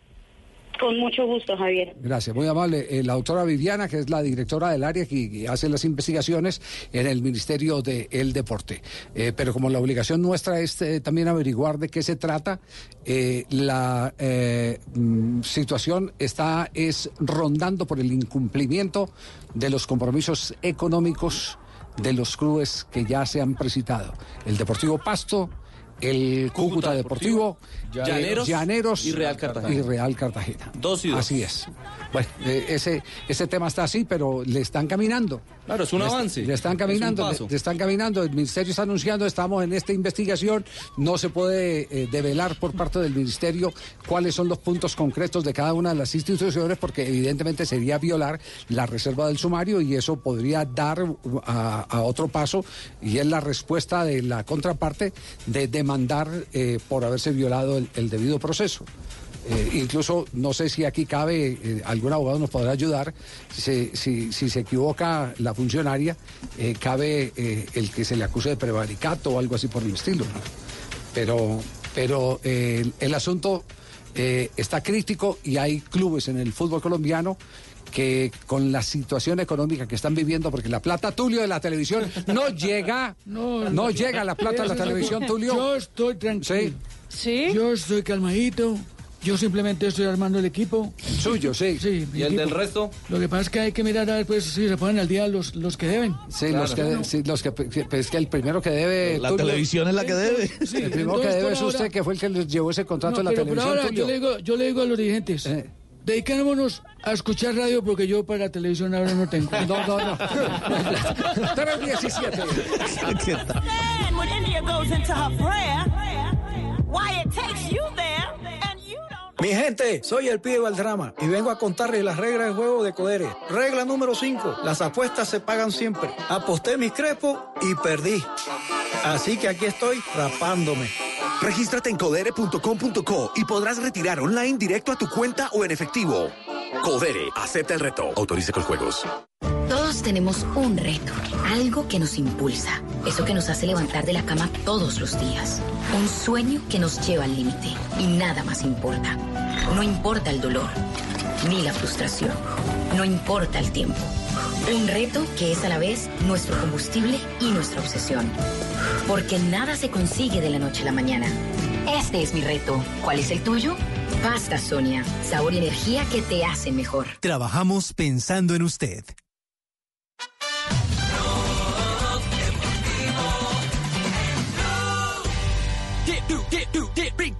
Tarde de la tarde, 18 minutos. Rigo vuelve a hacer noticia. ¿Qué, qué ha hecho? ¿Qué, qué maroma se ha inventado Rigoberto? Eh, aparte de entrenar, porque está muy juicioso eh, Sí. dándole a la bicicleta. Él, él está supremamente contento con, con, eh, eh, el progreso que ha tenido después de aquella aparatosa caída que lo obligó a la intervención quirúrgica, que ya sabemos lo dejó apenas adelante con un pulmón, con un pulmón, sí. La clavícula Sí, ya sí. tiene movilidad en más del 90% de su brazo. Se está preparando para la temporada 2020, pero usted sabe que hay que buscar entraditas en la vida. Una Sí, sí, vez sí, gana sí. por ciclista, pero pues también tiene su negocio de, de venta de, de bicicletas también, de ropa, pero ahora parece que va a entrar en el, en el tema de adivinanzas y todo este ¿Cómo- tema. cómo así? Rigurú. ¿Rigurú? Rigurú. ¿Qué es eso? A ver. Hola mis amores, soy Rigurú y hoy vengo a hablar con todos ustedes. Este año 2020 está muy cargado de energía. La luz va a ser muy importante. Vamos a buscar las buenas energías con la luz, la que siempre nos alumbra. Vendrán cosas muy buenas, maravillosos. Hay que seguir entrenando. Recuerden que tanta energía nos puede quemar. ¡Ay, fue puta! Se quemó. Claro, se le encendió toda la vela porque tenía el papelito y se le encendió toda la vela. Se quemó la casa, hermano. No puede ser, ¿ah? Es por eso el madrazo. pero- Rigurú, rigurú. Personaje, ¿Qué está personaje? contextualizado totalmente, o sea, Sí, sí. vestido como un gurú, todo. Eso es un personaje. Él tiene su gorrito y su capa, hermano. Se ve bonito. Parece a Gohan, hermano. Rigurú, ese es el, el nuevo nombre. Rigurú. No, ese es un espectáculo, ¿no? Hombre, Javier, eso es fruto del gran proceso de paz. Los hombres de ahora buscan nuevas alternativas. Sí. ¿Será que sí? 153.720 reproducciones ya ¿Cuántas? tiene. 153.720. Oye, ahora, ahora que usted está hablando de cifras, eh, atención, que en Argentina hay encuesta en este momento sobre Cardona. ¿Cómo es la historia, Juanjo? Eh, la web de Fox Sports, en su cuenta oficial de Twitter, publicó hace una hora una encuesta que eh, pregunta, ¿qué jugador te gustaría que vuelva a Boca? Es decir, alguno que haya tenido pasado en, el equipo Geneise. Aparecen cuatro opciones, Edwin Cardona, Nicolás Gaitán, hombre de selección, Facundo Roncaglia también pasó por la selección argentina, ambos continúan en Europa, y Jonathan Caleri, actualmente en el español de Barcelona. Todos ellos pasaron por Boca en algún momento, los tres argentinos y el colombiano. Hasta aquí han votado, va subiendo, ¿eh? minuto a minuto, hace un ratito había 5.100, ahora hay casi 5.400 votos. Eh, voy de abajo para arriba. 9% quiere que Facundo Roncaglia vuelva a la institución. 16% quiere que Nicolás Gaitán vuelva a la institución. Con el aliciente de que estos dos surgieron de boca, es decir, habitualmente cuando un jugador es- eh, surgió en una institución es más querido, es mimado por los hinchas. Bueno, son los dos que eh, hasta aquí tienen menos adhesión. Y los dos líderes son Cardona y Jonathan Caleri. El 32% pide la vuelta de Caleri. Y aquí la gran noticia, ¿no? El 43% de esos hinchas de Boca que votaron no. quiere o pide la vuelta de Edwin Cardona. ¿De Cardona qué, qué porcentaje? 43% de los hinchas de Boca que han votado en la web oficial de Fox Sports, en su Twitter, Fox Sports Argentina, el 43% pide a Cardona y se quedan con él como su favorito para la vuelta a, Boca Juniors, que hoy vi un día muy especial porque además presentan la camiseta, la nueva camiseta de Boca hoy fue presentada y hay mucha efervescencia alrededor de todo ese tema. Cardona pedido por los hinchas argentinos o por los hinchas de Boca como principal favorito para que vuelva al club. Cardona entonces sigue la expectativa. Noticia eh, que hay que hacerle seguimiento a ver qué es lo que decide el Monterrey. Si cede o no cede al volante. Eh, Claro, que- que esto no es de sé- plata exclusivamente. Claro, sí, pero, pe- pe- pero no sé, eh, es decir, eh, lo, voy a decir de- desprevenidamente, Juanjo. Esa es la ventaja de hablar bien de Riquelme. Cardona cuando le preguntaban por Riquelme lo metió en el, en el llavero de los ídolos. Y hasta Juan Quintero, también cuando le hicimos aquella entrevista eh, que estuvimos en Buenos Aires, se refirió a Riquelme como uno de los eh, grandes ídolos del fútbol argentino. Eh, Riquelme como que retribuye dando señas de buena manera. Eh, para un futuro contrato, más en el caso, por supuesto, de Cardona que, que en el caso de Juan Fernando Quintero, porque Cardona hace parte del riñón del club, ya se ha puesto la camiseta y hay una posibilidad de que se dé la operación, eh, porque a préstamo sí Boca es capaz de soportar cualquier erogación eh, por eh, un hombre como Cardona, que le, que le ha dado tanto al equipo. Sobre todo Cardona estuvo un año y medio en Boca, Javi. Un año y medio en Boca, eh, salió campeón en un par de oportunidades, ganó una Copa Argentina, ganó una Superliga. terminó perdiendo su lugar como titular. De hecho, por ejemplo, la final del Bernabéu la vio desde afuera. Sin embargo, él dejó muy buenas sensaciones en Boca porque cuando le tocó jugar rindió bien. Cardona se va de Boca por dos motivos. Uno, porque eh, Guillermo lo ponía en una posición que no era la suya y nunca estuvo cómoda. Y otro, por cuestiones extrafutbolísticas. Eh, aquellas eh, denuncias que en su momento tuvo ante la justicia, algunas trascendidos de que no se entrenaba del todo bien. Pero él dentro de la cancha, cuando lo pusieron en su posición, marcó goles importantes. Fue importante. Por eso es que tiene este respaldo. No solamente de Riquelme, sino también de la gente de Boca, ¿no? Bueno, quedamos, quedamos pendientes. eh, noticia que eh, estará por eh, reventar en próximas horas por los lados de Boca Juniors. 3 de la tarde, 24 minutos. Este es Blog Deportivo.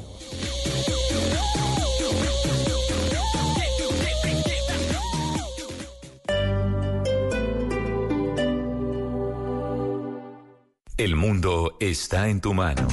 Escúchalo. Noticias de Colombia y el mundo a partir de este momento. Léelo, entiéndelo, pero también opina. Con respecto a la pregunta del día. Comenta. Yo pienso que ese código. Critica. sí, pienso que. Felicita. Vean que el pueblo lo está En respaldando. el fanpage de Blue Radio en Facebook tienes el mundo y un espacio para que compartas lo que sientes. Búscanos como Blue Radio en Facebook. Tú tienes mucho que decirle al mundo, porque en Blue Radio respetamos las diferencias. Blue Radio, la nueva alternativa. Si es tecnología, En el centro de convenciones de Las Vegas, en Nevada, nos encontramos en el Consumer Electronic Show. está en Blue Radio. Un concept car inspirado en la película Avatar, que está inspirado en la naturaleza y que puede crear una conexión con el conductor. La nube, de lunes a viernes a las 7.30 de la noche. Si es tecnología, está en Blue Radio, la nueva alternativa.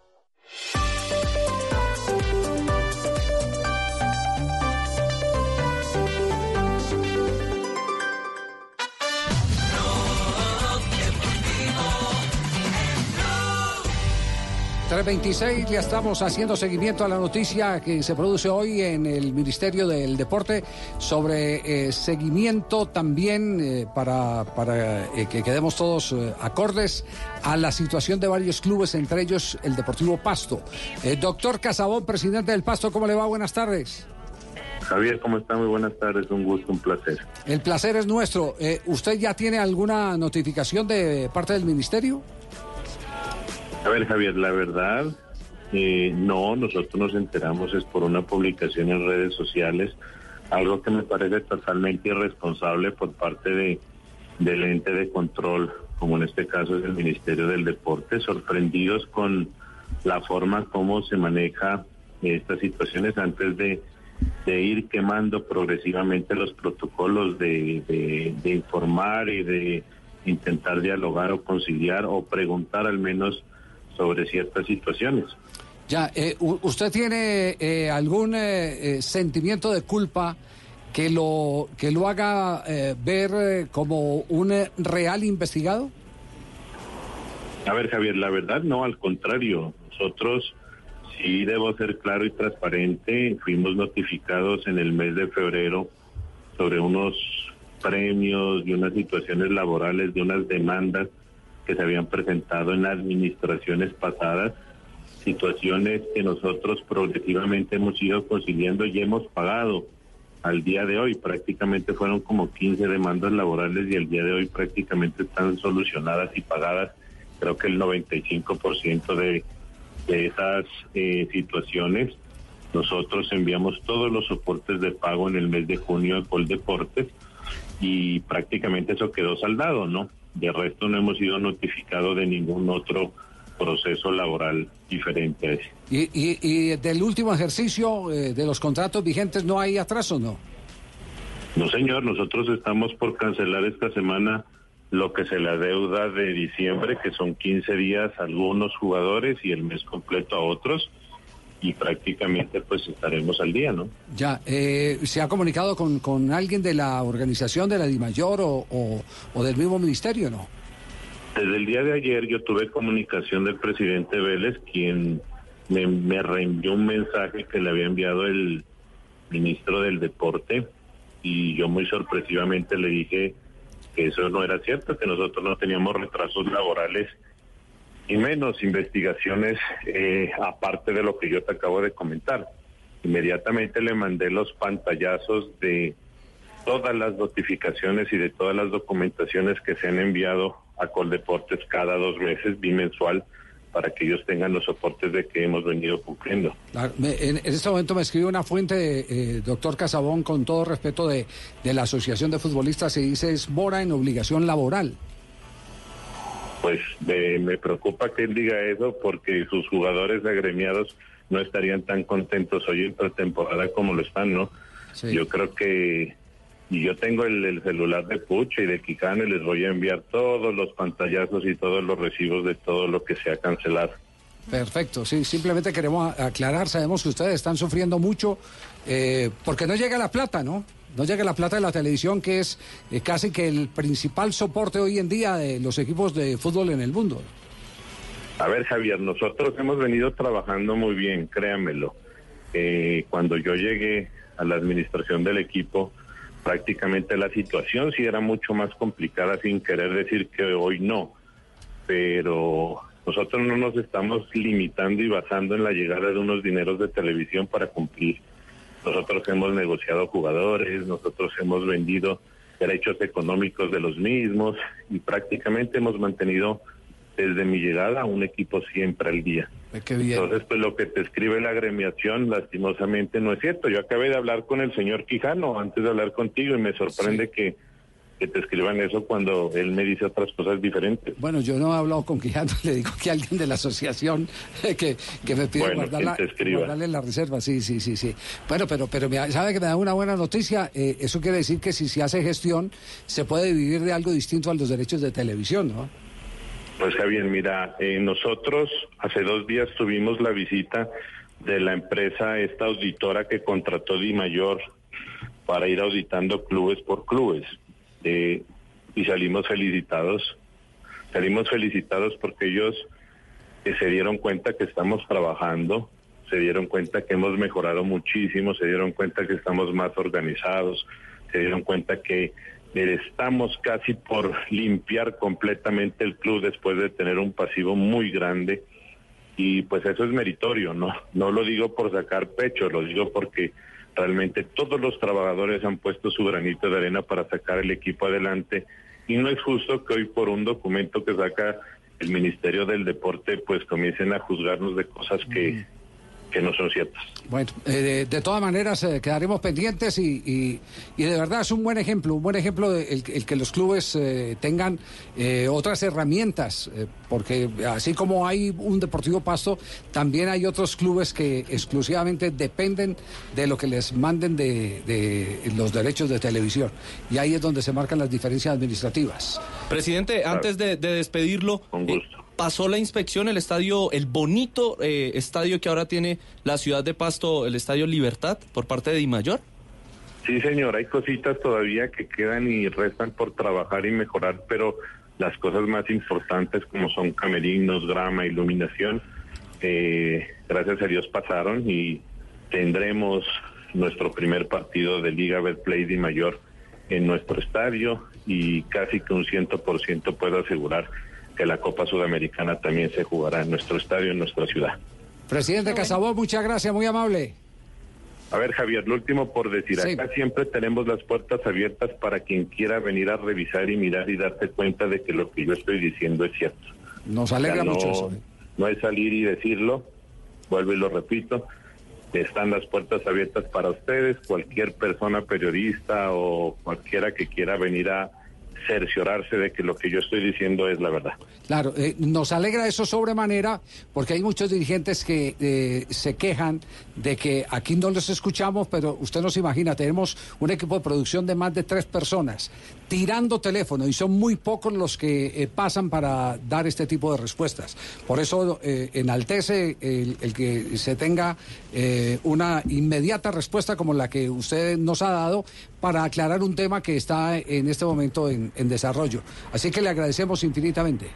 No, señor, siempre a las órdenes. Muy amable. El presidente del Deportivo Pasto, en Blog Deportivo, viene un minuto de noticias y atención, la lista de los equipos colombianos en un escalafón que se acaba de publicar. Esto lo hace una consultora brasileña, ¿cierto? Sí, la Pluri. La Pluri, es, es, eh, reconocida. Es sí. reconocida, tiene su credibilidad, así que pues aparentemente es, eh, hay que Yu, yu, yu. confiarle, sí. Bueno, en un instante haremos el recuento. Tranquilo, Fabio. Ah, bueno, Fa- no, Fabio, ah, ¿por qué Fabio vino? Sí, entró hoy a trabajar. Yu, yu. Claro, por supuesto, Javier, hace 3:34. rato. Y tengo algo para después de la pausa, ¿eh? 3:34. Algo más. Bueno, listo, perfecto, después de la pausa.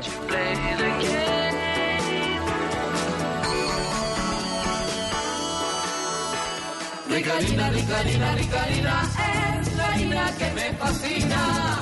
Rica harina, rica harina, rica harina, es la harina para todos. De las mejores cosechas del más puro trigo importado, traemos a su mesa Rica Harina, la harina fortificada con vitaminas B1, B2, hierro, niacina, ácido fólico y todos los nutrientes que hacen las delicias de sus platos preferidos. Trabajamos pensando en usted.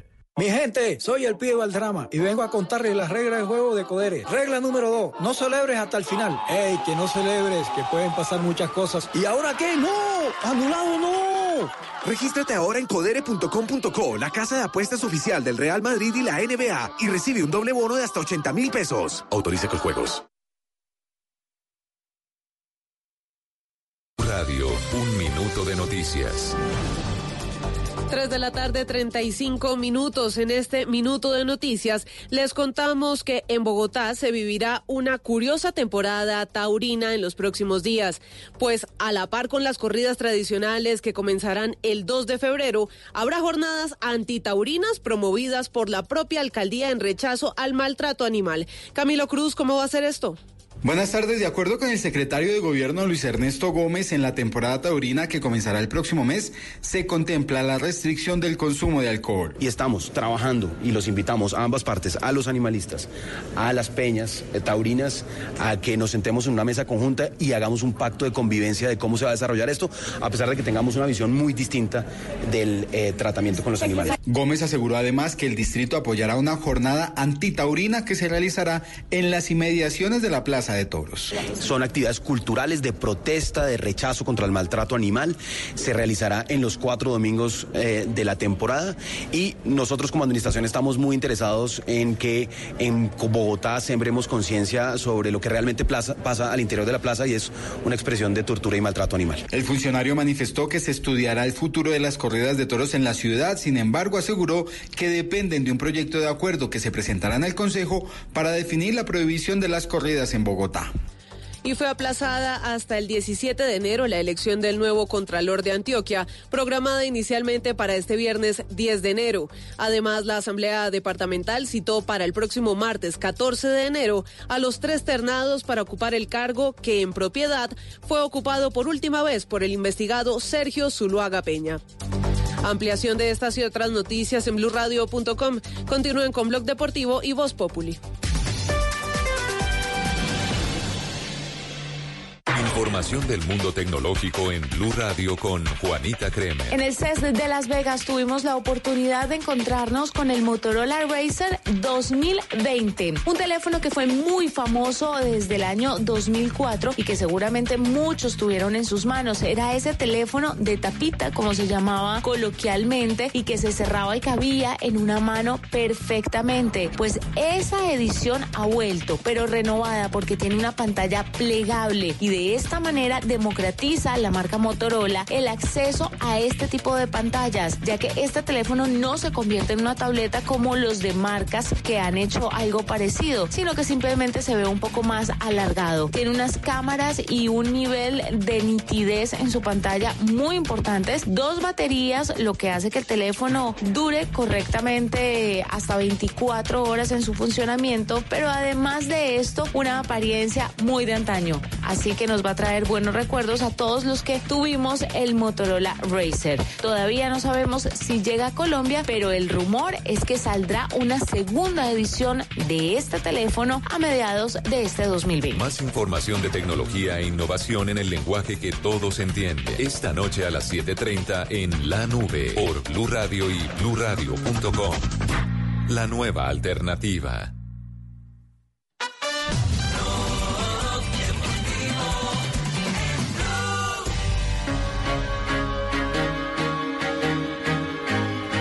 Tres de la tarde, 38 minutos, oportunidad para ir a una rápida ronda de noticias. Arrancamos con eh, lo último que hay sobre el caso de Cardona en este momento en Buenos Aires, Argentina.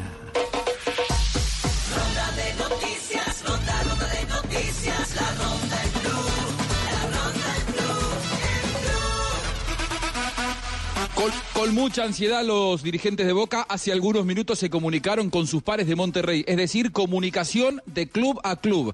Allí Boca le reiteró a la dirigencia de Monterrey que pretende una cesión del futbolista, es decir, no comprarlo, sino que se lo cedan a préstamo. Accedió a esto Monterrey, lo que pasa es que la cifra sigue siendo elevada aún en el caso de una sesión. Lo que de ninguna manera Monterrey en esta comunicación de hace algunos minutos le dijo a Boca es que no va a acceder a dejarlo en libertad de acción, es decir, rescindirle el contrato al colombiano para que él pueda negociar directamente con Boca. Hay un principio de acuerdo en el que podría haber una sesión, el tema es que a esta altura de la tarde no se ponen de acuerdo en lo económico. Acaba de salir comunicado de Turk Al Ali, que es el director ejecutivo del Al Saad, sobre el tema de Xavi Hernández, eh, que suena para el Barcelona. Dice lo siguiente: es normal que Xavi acabe en el Barça algún día porque es su club y fue su primera casa. Pero a pesar de todo eso, a día de hoy Xavi es entrenador del Al Saad. Sabemos que un club del tamaño y prestigio del Barcelona adoptará los canales oficiales pertinentes para entablar negociaciones. Hoy inicia el suramericano masculino de voleibol en Chile que da cupo a los Olímpicos de Tokio. Colombia jugará a las 6 de la tarde contra Perú, mañana a la misma hora contra Venezuela y el próximo domingo a las 4 y 30 de la tarde contra el local Chile. El volante vallecaucano Carlos David Lizarazo, que viene haciendo trabajo de pretemporada con el cuadro deportivo Cali, se podría quedar para esta temporada. El jugador, al parecer, ha recibido el visto bueno del técnico uruguayo Arias y ahora esperan los directivos llegar a un acuerdo para que Lizarazo se quede en el conjunto verde y blanco. Y fecha número 16 de la Liga Portuguesa de Fútbol. Desde las 4 y 15 de la tarde, el Porto visita al Moreinense. Titular será Mateus Uribe, el otro colombiano del equipo de los Dragones. Luis Díaz será suplente. América de Cali tendrá cuatro ausencias en la primera jornada de la liga. Marlon Torres, Juan Pablo Segovia, Carlos Sierra y Dubán Vergara. Esto por acumulación de tarjetas amarillas. Y en el tema de las contrataciones, el central Oscar Cabezas estaría presentando exámenes durante esta semana para definir su paso al América de Cali. Y finalmente varios medios de comunicación desde New York confirman, entre ellos Major League Baseball, confirman que Giovanni Urshela ha firmado un contrato con los Yankees de Nueva York por este 2020 y un valor de 2.475.000 dólares. Finalmente es una realidad que Urshela se quedará en los Yankees de Nueva York. Escalafón de los mejores clubes eh, colombianos en la gran encuesta eh, que ha hecho. eh, encuesta no, esto es una evaluación. ¿no? Exactamente, es de Es una evaluación. evaluación, no Un una ranking. encuesta. Eh, lo De los hice- últimos Una 10 años. evaluación. No, el ranking usted lo puede hacer por encuesta o lo puede hacer por, Por evaluación. evaluación, ok, Esta es una evaluación. Exacto. Sí, no, tienen bas- ba- varios parámetros para... Pluriconsultoría, la consultora de Brasil, eh, tuvo un puntaje de campeonatos nacionales de acuerdo con el grado de dificultad de cada uno de ellos. Por ejemplo, el más ah, dificultoso para Pluri es la Liga Premier de Inglaterra. Eh, por ejemplo, la Liga Colombiana tiene un puntaje de punto eh, 67 y la Liga Brasileña y la Argentina tiene un puntaje de 1. Por ejemplo, así Es decir, no vale lo mismo una victoria en Inglaterra que en Colombia. no vale lo mismo en Inglaterra que en Colombia, Exacto. exactamente. Número 27, como uno de los ah, mejores equipos de y la para, y última para década. aclararle más el ejemplo, no vale eh, ganar 50 puntos eh, más, no vale más ganar 50 puntos por parte de Junior en el torneo colombiano que 50 puntos eh, del Liverpool en el torneo inglés. Porque los rivales son distintos y porque el esquema de campeonato es eh, diferente, porque hay más equilibrio entre las instituciones. Usted bien sabe que la plata de la televisión en Inglaterra se reparte distinto y se reparte es primero de acuerdo al número de hinchas que usted tenga. Segundo, al rendimiento eh, que tenga el equipo, es decir, miran el, el resultado de la temporada. Tercero, eh, la inversión que usted ha hecho. Si usted ha hecho una buena inversión, recibe más plata de televisión. Y así por el estilo van confeccionando para tener los méritos que acrediten el desembolso de una cifra específica por parte de la liga a los clubes eh, correspondientes. No es lo que ocurre acá en Colombia, que hay unos que ponen los eh, eh, televisores, arrasan en materia de hinchada y tristemente terminan recibiendo inclusive a veces... Todo por igual. Exacto, terminan recibiendo A veces muy por debajo de lo que ellos han invertido, porque tienen obligaciones para invertir. Bueno, hecha esa aclaración, eh, señora Granciera. Aquí están los mejores equipos colombianos ubicados en este en esta clasificación. El número 27 mundial es Atlético Nacional. Número 81 Santa Fe. Número 83 Junior de Barranquilla. 157 para Millonarios. 175 para el Tolima.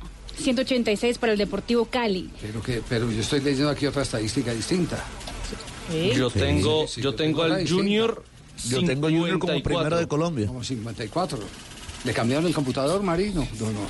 ¿Sí? Aquí tengo Nacional antes de Junior de Barranquilla. No se metan con Junior, que está mire, Fabio. yo ¿eh? tengo Que Junior Fabio la- 54. Esa, esa, esa, esa es la de cuándo? ¿Esa es la de cuándo? Medellín 115. Medellín 115. Ranking mundial de clubes colombianos según Pluriconsultoría de Brasil, base 2904, es decir, 10 de enero de 2000, 2020, estamos hoy, ¿cierto? 10 de enero del 2020, sí. Sí. Entonces la que le llegó a Fabio es distinta.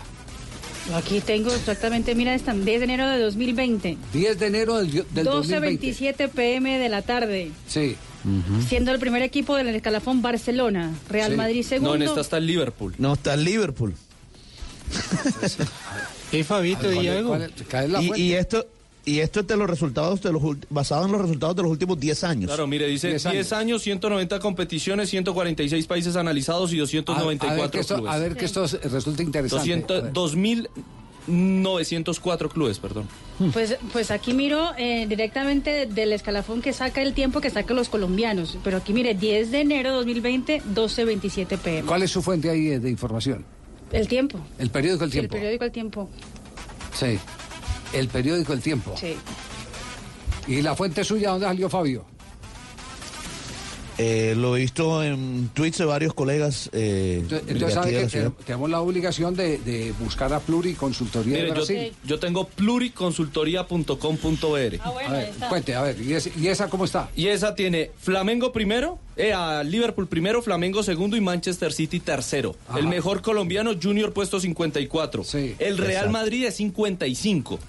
Sí. 115 Medellín, 117 América, 136 el Cali, 195 el Tolima, 293 Atlético Nacional entre otros. Colombia. 391 440 Equidad, 595 Santa Fe cuatro- y 647 el Once Caldas. Eh, bueno, ¿ustedes me pueden confirmar en qué está el Deportivo Boca Chico? El Deportivo. Sigue bajando, sigue bajando. Ese está como en 3000. No aparece. hermano. No existe. Ahora, Javier, eh, esto, esto eh, como es basado en los últimos 10 años, digamos que en los últimos 10 años ha sido la época más gloriosa del Junior de Barranquilla. Desde el 2009, cuando jugó la final ante el Once Caldas, que perdió, aquel equipo que dirigía Javier Álvarez, eh, Junior ha estado por lo menos en una final por cada año.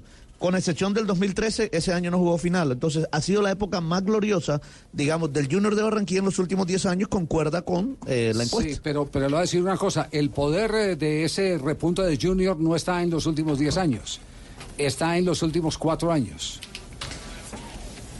Sí, también, Donde- porque fue donde- finalista de la Copa claro, Suramericana. Donde fue, los mayo- donde fue, fue el, eh, donde eh, consiguió los mayores logros. Y es se va a decir, el, el promedio es de los 10 años, pero el poder, el gran empuje, la, es la, la gran masa para que Junior sea 54 está en los últimos 4 años. Y se va a Ahora, Javi, varios sí, años. a mí me da la sensación de que in- inclusive está en el último año puntualmente en donde Junior fue bicampeón. ¿Y por qué digo esto? Porque Atlético Nacional, que fue campeón de Libertadores en los últimos cuatro años, a mí me llama la atención que esté 293, que esté tan 2016. abajo. Evidentemente, según...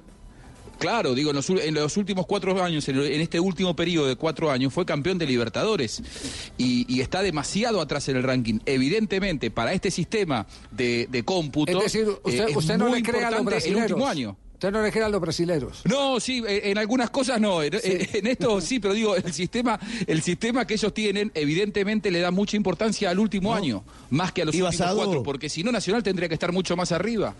Claro, y fíjese que Flamengo es segundo, que acaba de ganar la Copa Libertadores de América, entonces también eso reafirma esa, esa teoría.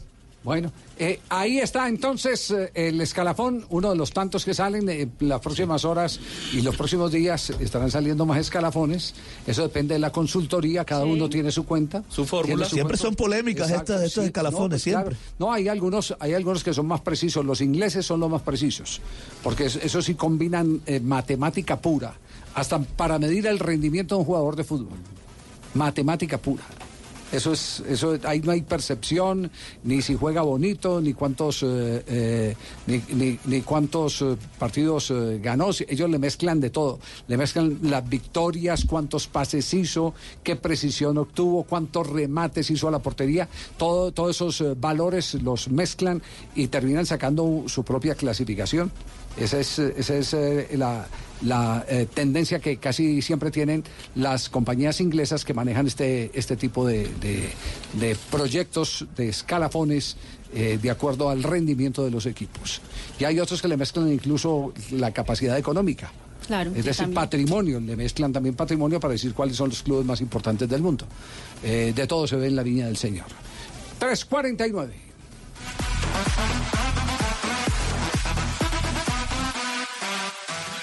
Estás escuchando Blue Radio, un país lleno de positivismo, un país que dice siempre se puede. Banco Popular. En el mundo de antes escuchabas Viene a Colombia nuestra banda favorita y tenías meses de planeación. Hoy escuchamos Solo por hoy, entradas al Rock Stereo a mitad de precio. y eso no te da mucho tiempo. En un mundo que va así de rápido necesitas una tarjeta de crédito express. Solicita la tuya y te la entregamos fácil, rápido, sin papeles y lista para usar, para que puedas ir al concierto de tu vida.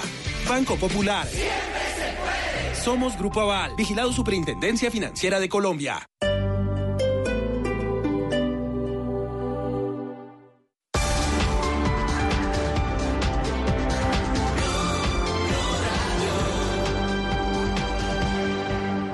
¿Estás pensando en estudiar, pero te falta dinero? Si eres empleado, ven a Banco Mundo Mujer. Nosotros te prestamos. Pide tu crédito en www.pmm.com.co. Banco Mundo Mujer. Superintendencia Financiera de Colombia. Blue Blue Radio crece y se fortalece con sus emisoras afiliadas en Colombia. Radio Magdalena, 1420 AM en Santa Marta. Radio Panamericana, 1140 AM en Girardot. Radio Catatumbo, 1150 AM en Ocaña. Frecuencia F, 1370 AM en Cúcuta. La Caliente, 1330 AM en San Gil. Sonora Cimitarra, 96.7 FM en Santander. Blue Radio crece. Blue Radio y bluradio.com. La nueva alternativa.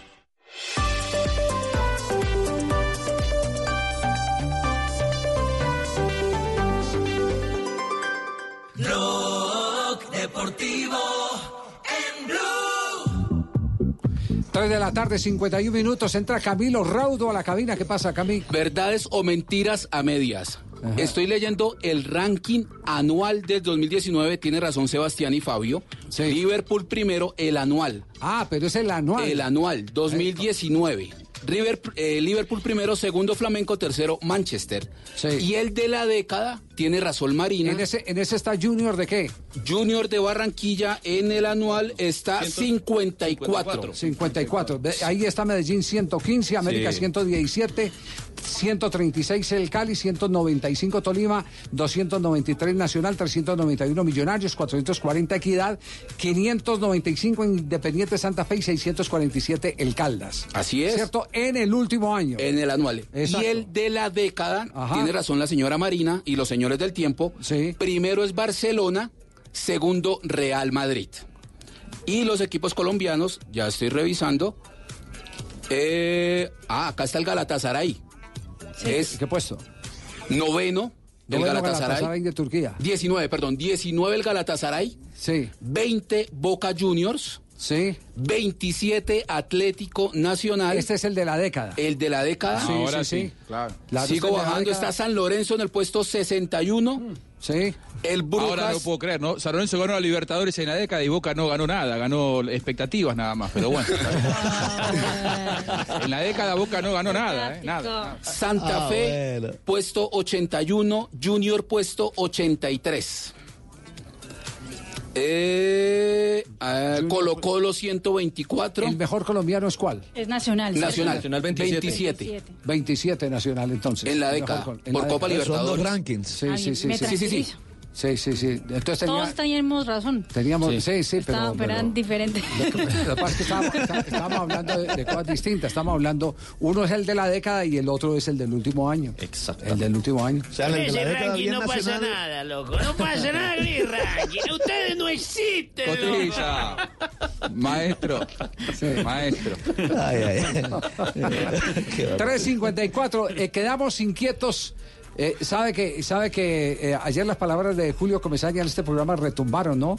Sobre eh, la falta de ojo, de criterio, eh, de visión hacia el futuro de los eh, dirigentes del fútbol colombiano. Eh, de mm, tomar decisiones sin medir las consecuencias de las decisiones. Todo esto por la noticia que damos arrancando la semana, referente a que solo se van a tener cinco suplentes, cinco suplentes. y no siete. Y no siete como se tenían Así antes en los eh, partidos del campeonato local. Noticia que entregó en este programa Juanjo Buscalia, que nos chivió a todos. Jairo Patiño, el técnico del Cúcuta Deportivo y la opinión. ¿Qué dice el viejo Patiño? Bueno, buenas tardes a ustedes y a todos los oyentes. Creo yo que con respecto, digamos, a, a- ese punto, eh, sobre todo, pues, hay equipos que, que se arman de una manera, o que se conforman, digamos, de una manera eh, bastante importante a la hora de, de- de- del presupuesto que manejan y todo, y la categoría de sus jugadores. Hay otros equipos, obviamente, que le apuestan también a la continuidad, a, a la formación, al tema de canteras, al tema de jugadores que, que están saliendo en proyección y esa alternativa que se venía manejando de, de los siete en el banco, de, de posible obviamente eh, suplentes, es mucho más importante para, para la toma de decisiones, para eh, el mismo matiz que de pronto genera un partido y poder tener, digamos, alternativas o herramientas en el banco eh, parecidas, similares, pero que al final de cuentas a la hora de, de llevar a cabo, digamos, una función eh, dentro del mismo partido, pues cambia mucho el mismo. Entonces, creería yo que, limita, limita mucho al, eh, técnico eh, a la hora de tener las herramientas, las alternativas para poder cambiar eh, el momento de un partido, ya sea para, para ganarlo, ya sea para empatarlo, ya sea para, obviamente para defenderlo. Entonces, en lo personal, creería yo que, que pronto quizás tuvieron en cuenta seguramente sus argumentos y todos que, que son muy valederos, pero desde la parte deportiva a la hora de, de analizar las oportunidades de poder cambiar un juego, eh, creo que queda limitado. Ya, ¿qué dice el técnico del Envigado, el profesor Arastey?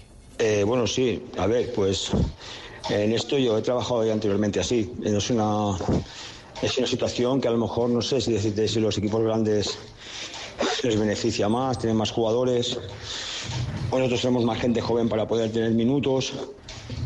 Pero bueno, es una medida que, que yo la he vivido y que adaptar rápido y tampoco creo que tenga mayor o menor inconveniente en estos momentos. ¿Y qué dice César Torres, el técnico de Alianza Petrolera, profe? Eh, buenas tardes, Javier. Un saludo especial para ti y para todos los oyentes. Yo creo que esa medida no, no va acorde con, con la evolución del fútbol. No creo que tenemos que tomar como ejemplo las, las mejores ligas del mundo y, y creo que íbamos por ese buen camino, ¿no? Con las medidas que teníamos el, el año inmediatamente anterior, donde al banco iban siete jugadores. Por el contrario, ahorita se reducen las posibilidades para los entrenadores y se reducen las posibilidades para los jugadores como alternativa. Creo que es una medida que, que no hace crecer nuestro fútbol. Y el profe Néstor Cravioto, ex Boca, técnico del cuadro deportivo Pereira. Hola Javier, buenas tardes.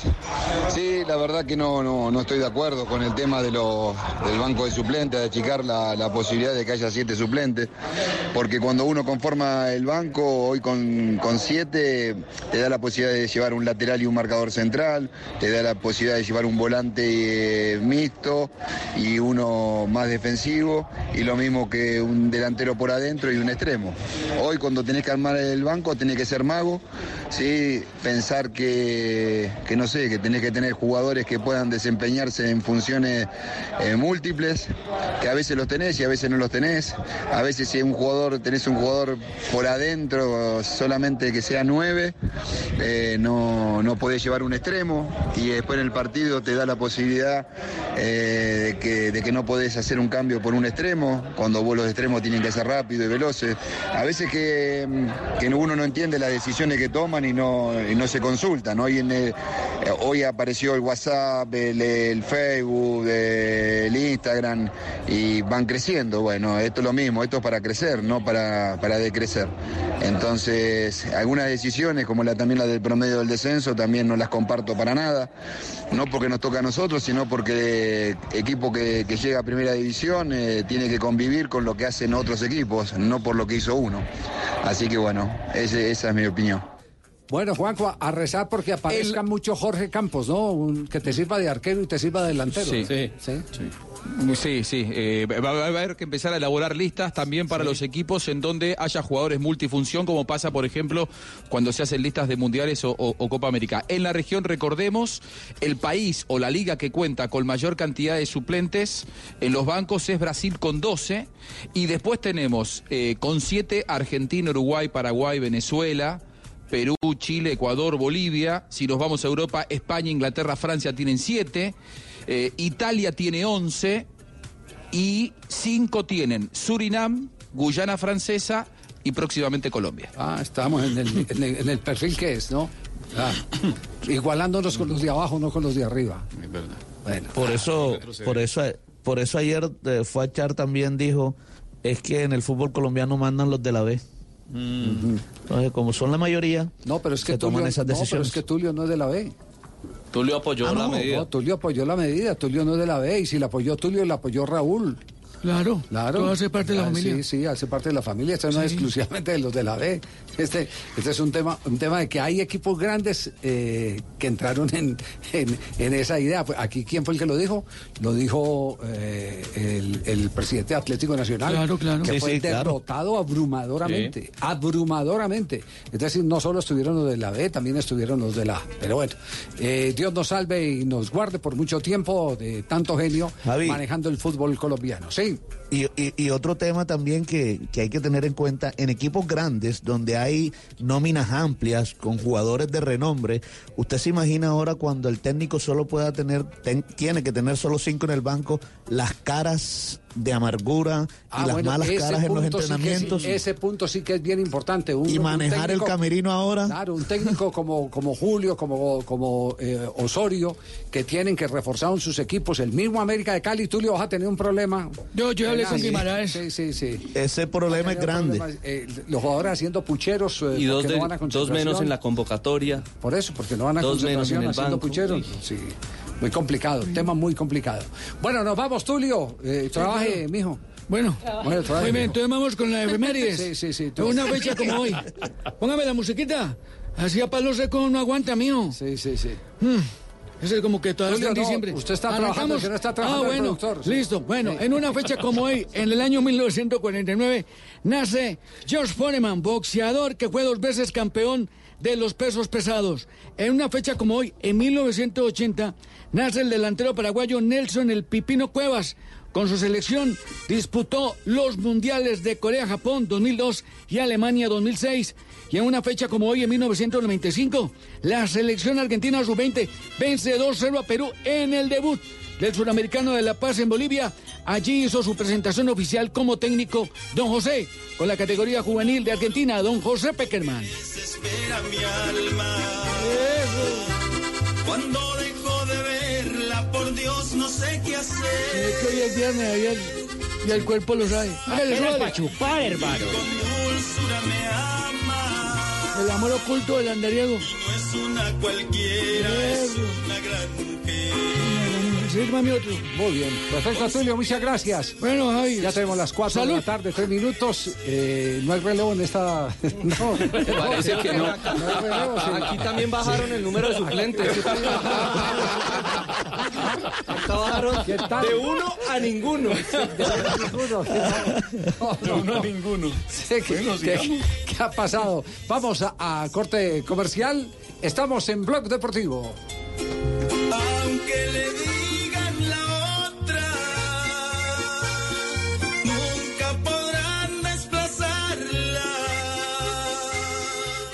Si es tecnología, En el centro de convenciones de Las Vegas, en Nevada, nos encontramos en el Consumer Electronic Show. está en Blue Radio. Un concept car inspirado en la película Avatar, que está inspirado en la naturaleza y que puede crear una conexión con el conductor. La nube, de lunes a viernes a las 7.30 de la noche. Si es tecnología, está en Blue Radio. La nueva alternativa. Blog Deportivo. Eh, casi que no llega Tarcisio. Hola, Tarcisio. Hermano, ¿cómo así que ¿Cómo la gente de vamos? seguridad y que, que no podía entrar, hermano? de Que no podía ir pues, con la cara. pues. No, porque traje el amarillelo. Ah, ya. Sírvase Está uno. prohibido llevar eso. Es que, hermano, no, no, no, de verdad. No, de verdad, me da mucha pena con vosotros. Yo no quisiera venir aquí a hacer estas promociones baratas, hermano. Pero como dijo una mujer alta saludando a Pachito Santos, tocó caer bajo.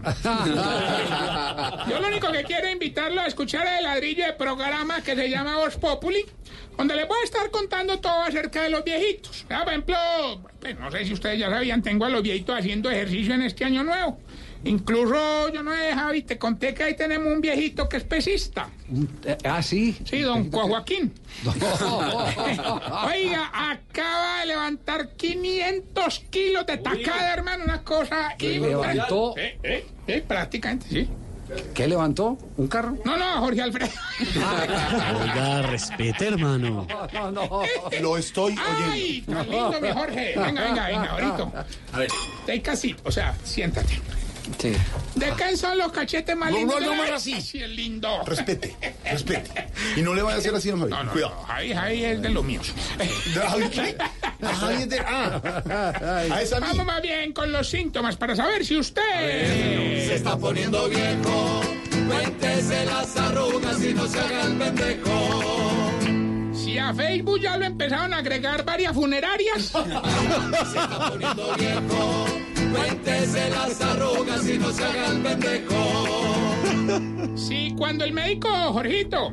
Sí. cuando el médico le prohíbe una comida, se la sigue comiendo para el escondido de la señora. Se está poniendo viejo. Cuéntese las arrugas y no se haga el pendejo. Sí, cuando acompaña al hijo a una fiesta, le da rabia que los recreacionistas lo pongan a participar. Se está poniendo viejo. Cuéntese las arrugas y no se haga el pendejo. Sí, cuando come con la señora en una casa ajena, le mira el plato a ver si le da lo que sobró. No, hombre. Se está poniendo viejo. Cuéntese las arrugas y no se haga el pendejo. Si ya estaba aprendiendo a usar emoticones y lo jodieron sacando los stickers. Se está poniendo viejo. Cuéntese las arrugas y no se haga el pendejo. Ahora nos da clase de eso, don Esteban, emoticón. Claro, claro. es Muy sencillo, es muy sencillo. No, emoticón. señor. Emoticón, emoticón. También, también. También le da No, clase. No, no, no. sí, no quisiera, no quisiera pues las clases de verdad. Ahorita, relaxing. Hoy sí es viernes. ¿Hoy qué? Hoy viernes, hay que estar con sí es alegría. viernes, Mira estos días tan radiantes. ¿Qué día es? Hoy viene siendo 41, 41 de diciembre. Sigue en diciembre. Ahorita, y ojalá la gente tuviera actitud de sembrina all year. Bueno. ¿Sí o no? ¿Le falta alguno? Sí, sí, sí. Sí, cuando hace el amor en la casa llega el perrito a olerlo por allá abajo. No, hombre. Cuéntese las arrugas y no se haga el pendejo. Señores, 4 de la tarde, 7 minutos. Así vamos comenzando este primer viernes de Voz Populi del año del 2020 con todo el humor y la opinión. Y a las 4.07, aquí están los titulares en Blog Populi con Silvia Patiño. Todos los indicios apuntan al ELN, dijo el presidente Duque, sobre el atentado terrorista de las últimas horas en Yopal. Ve, una preguntita. ¿Y para cuándo paro nacional en contra del LNN? Ay, Aurora.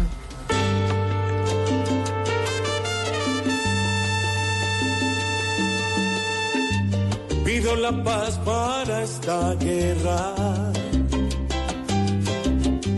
No más guerrilla con sus armas. Nosotros no somos Irán, ni el de la cara naranjada. Ya es hora de una tregua.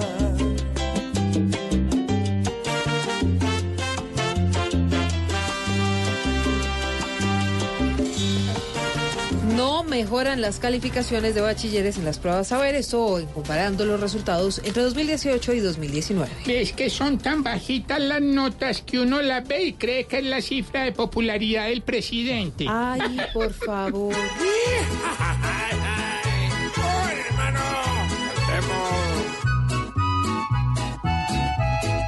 ¿Qué les pasa, muchachos? ¿Qué les pasa? No estudian en la escuela y mucho menos en la casa. Y hasta ahora han sido insuficientes esas notas que no sirven ni para estar en algún frente. A partir del primero de febrero, Uber ya no funcionará más en Colombia. Pues para mí no funciona desde hace como 15 años. ¿Y, y por qué dice eso, Aurorita? Porque Uber se llamaba mi marido. No, Ay, no, no, no, hombre, señor, no. así se llama. Ahora toca coger un taxi o montar en el bus. Al que no le gusta el taxi va a cargar una cruz. Uber paró y el taxi lo celebró. Y el taxi que protestó ya casi les dice adiós.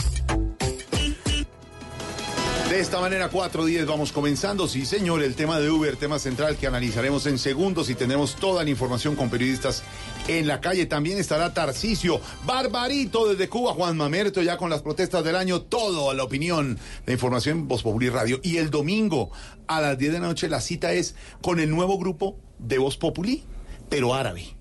A raíz del conflicto. Echaron a todos. No, se fueron para Arabia. y tienen camello por fin. Todo esto con humor y opinión en Voz Populi. TV.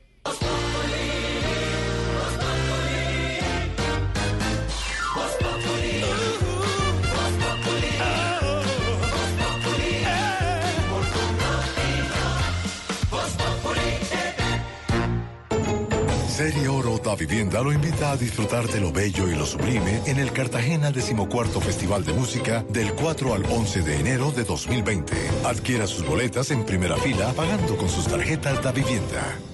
Más información en serioorodavivienda.com. Banco Da Vivienda S.A. Vigilado Superintendencia Financiera de Colombia.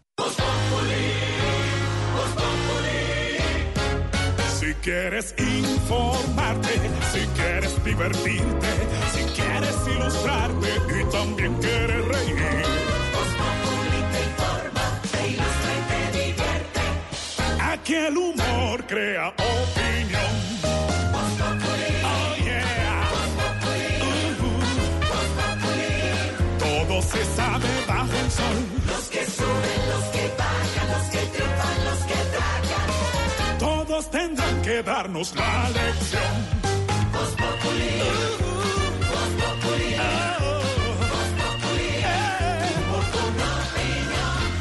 Sabe quién soy yo y con un dedo quiere tapar el sol.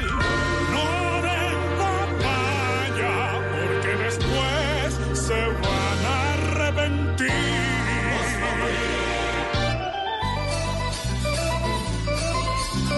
Son las 4 de la tarde, 12 minutos, y esta música identifica al que sabe, al faro luz y guía de voz Populi. Gracias, Jorge, no Al hombre de la... No, hombre. Ah, perdón. Al de la sapiencia, al del eh, rayatiza con chaleco y corbatín que siempre nos comunica desde Ah, el pero hasta sótano el 3. viernes.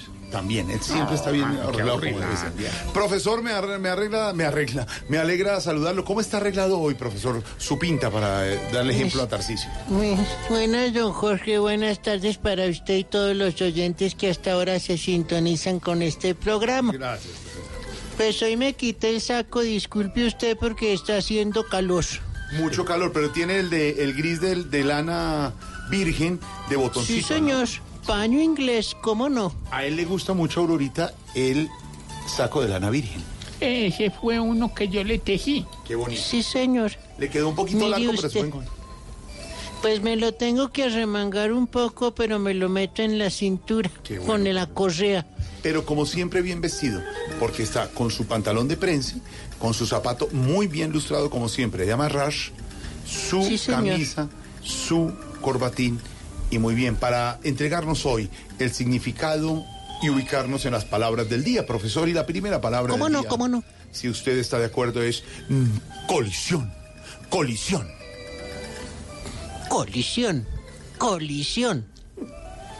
Encuentro violento de dos o más cuerpos o cosas, de los cuales al menos uno está en movimiento. En las playas de Cartagena, la colisión es una palabra que se está utilizando a lo largo y a la ancha, o sea, a la lancha. El que lo entendió, lo entendió porque como que están cogiendo turistas a darles contra las lanchas. Hágame el favor. Lo que hemos visto en los últimos días en las playas en Cartagena de irresponsabilidad de personas en lancha, que no ha Sí, pasado a mayores, pero ha estado a punto de causar una tragedia porque hay heridos en esto de las lanchas. Hay ¿Cómo que no? reglamentar el tema, profesor. La otra palabra del día, si usted está de acuerdo, y sé que le gusta mucho, es eh, saber. Saber. Saber, saber. Pues es un conjunto de conocimientos amplios y profundos que se adquieren mediante el estudio o la experiencia. Por ejemplo, con las pruebas del saber, muchos estudiantes colombianos ya saben que saben nada, porque muy poquitos los que estudian. Ay, caramba, profesor. Y la tercera palabra del día, la que tiene usted y le sobra, profesor. Experiencia, experiencia, profesor. Muy amable, gracias, señor. Pues experiencia, experiencia. Es un conjunto de conocimientos amplios y profundos que se adquieren mediante el estudio o, como usted dice, la experiencia. ¿Será que por eso que haber elegido a Duque no ha sido una buena experiencia?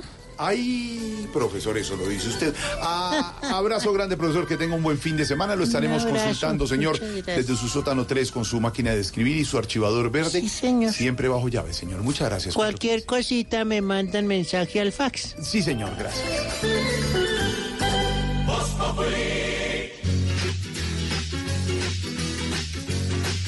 Esta es una de las muchas historias que suceden conmigo. Primero fue el susto cuando lo de León aquel. Después era prohibido fumar y me encontré con dinamita. Todo eso sin contar el tremendo impacto que me llevé con la historia de la chica del gorro. Mandé mi Cadillac al mecánico hace días. Hace tanto tiempo que en verdad lo merecía. Y como necesito tanto el carro, lo llevé a revisar. Bip, bip. Quiero reparar mi Cadillac. Du, bip, du, du, bip.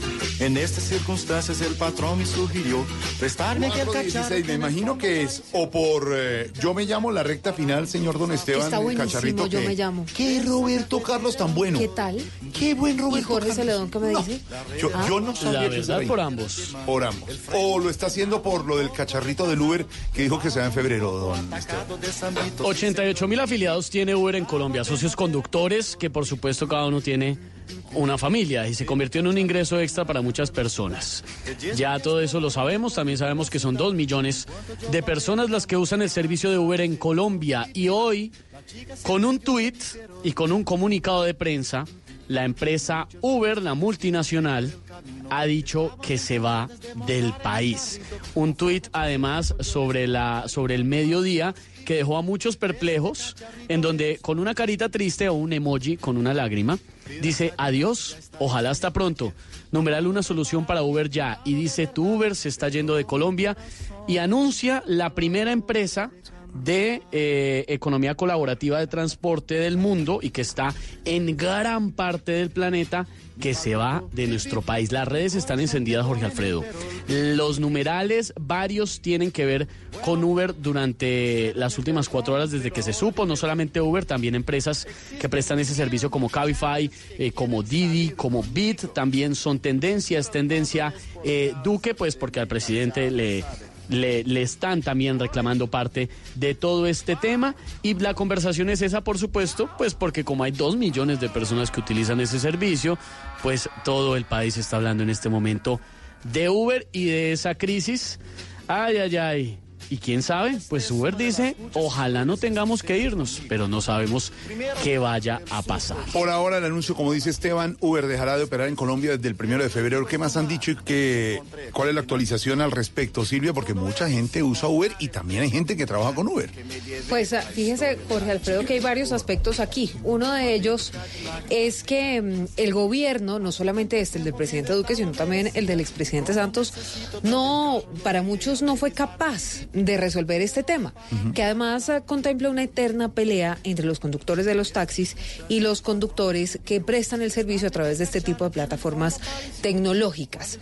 También esto, Jorge Alfredo y oyentes, pues ha significado una, como les decía, una pelea eterna entre el gobierno, entre los taxistas y los conductores de Uber, pero también del gobierno que no ha podido reglamentar este tipo de servicios a pesar de que la tecnología pues avanza a pasos agigantados y estas plataformas funcionan muy bien en otros países. Hay comunicado a esta hora del Ministerio de Transporte, que pudimos conocer. El lunes va a haber una reunión donde también va a estar la ministra de las TIC y Víctor Muñoz, que fue posesionado por el presidente Duque eh, a comienzos de esta semana, si la memoria no me falla, para encargarse de todo este tipo de temas que tienen que ver eh, específicamente con la tecnología. Lo cierto, Jorge Alfredo, es que en este comunicado Marcela del Ministerio de Transporte insisten en que el gobierno está abierto a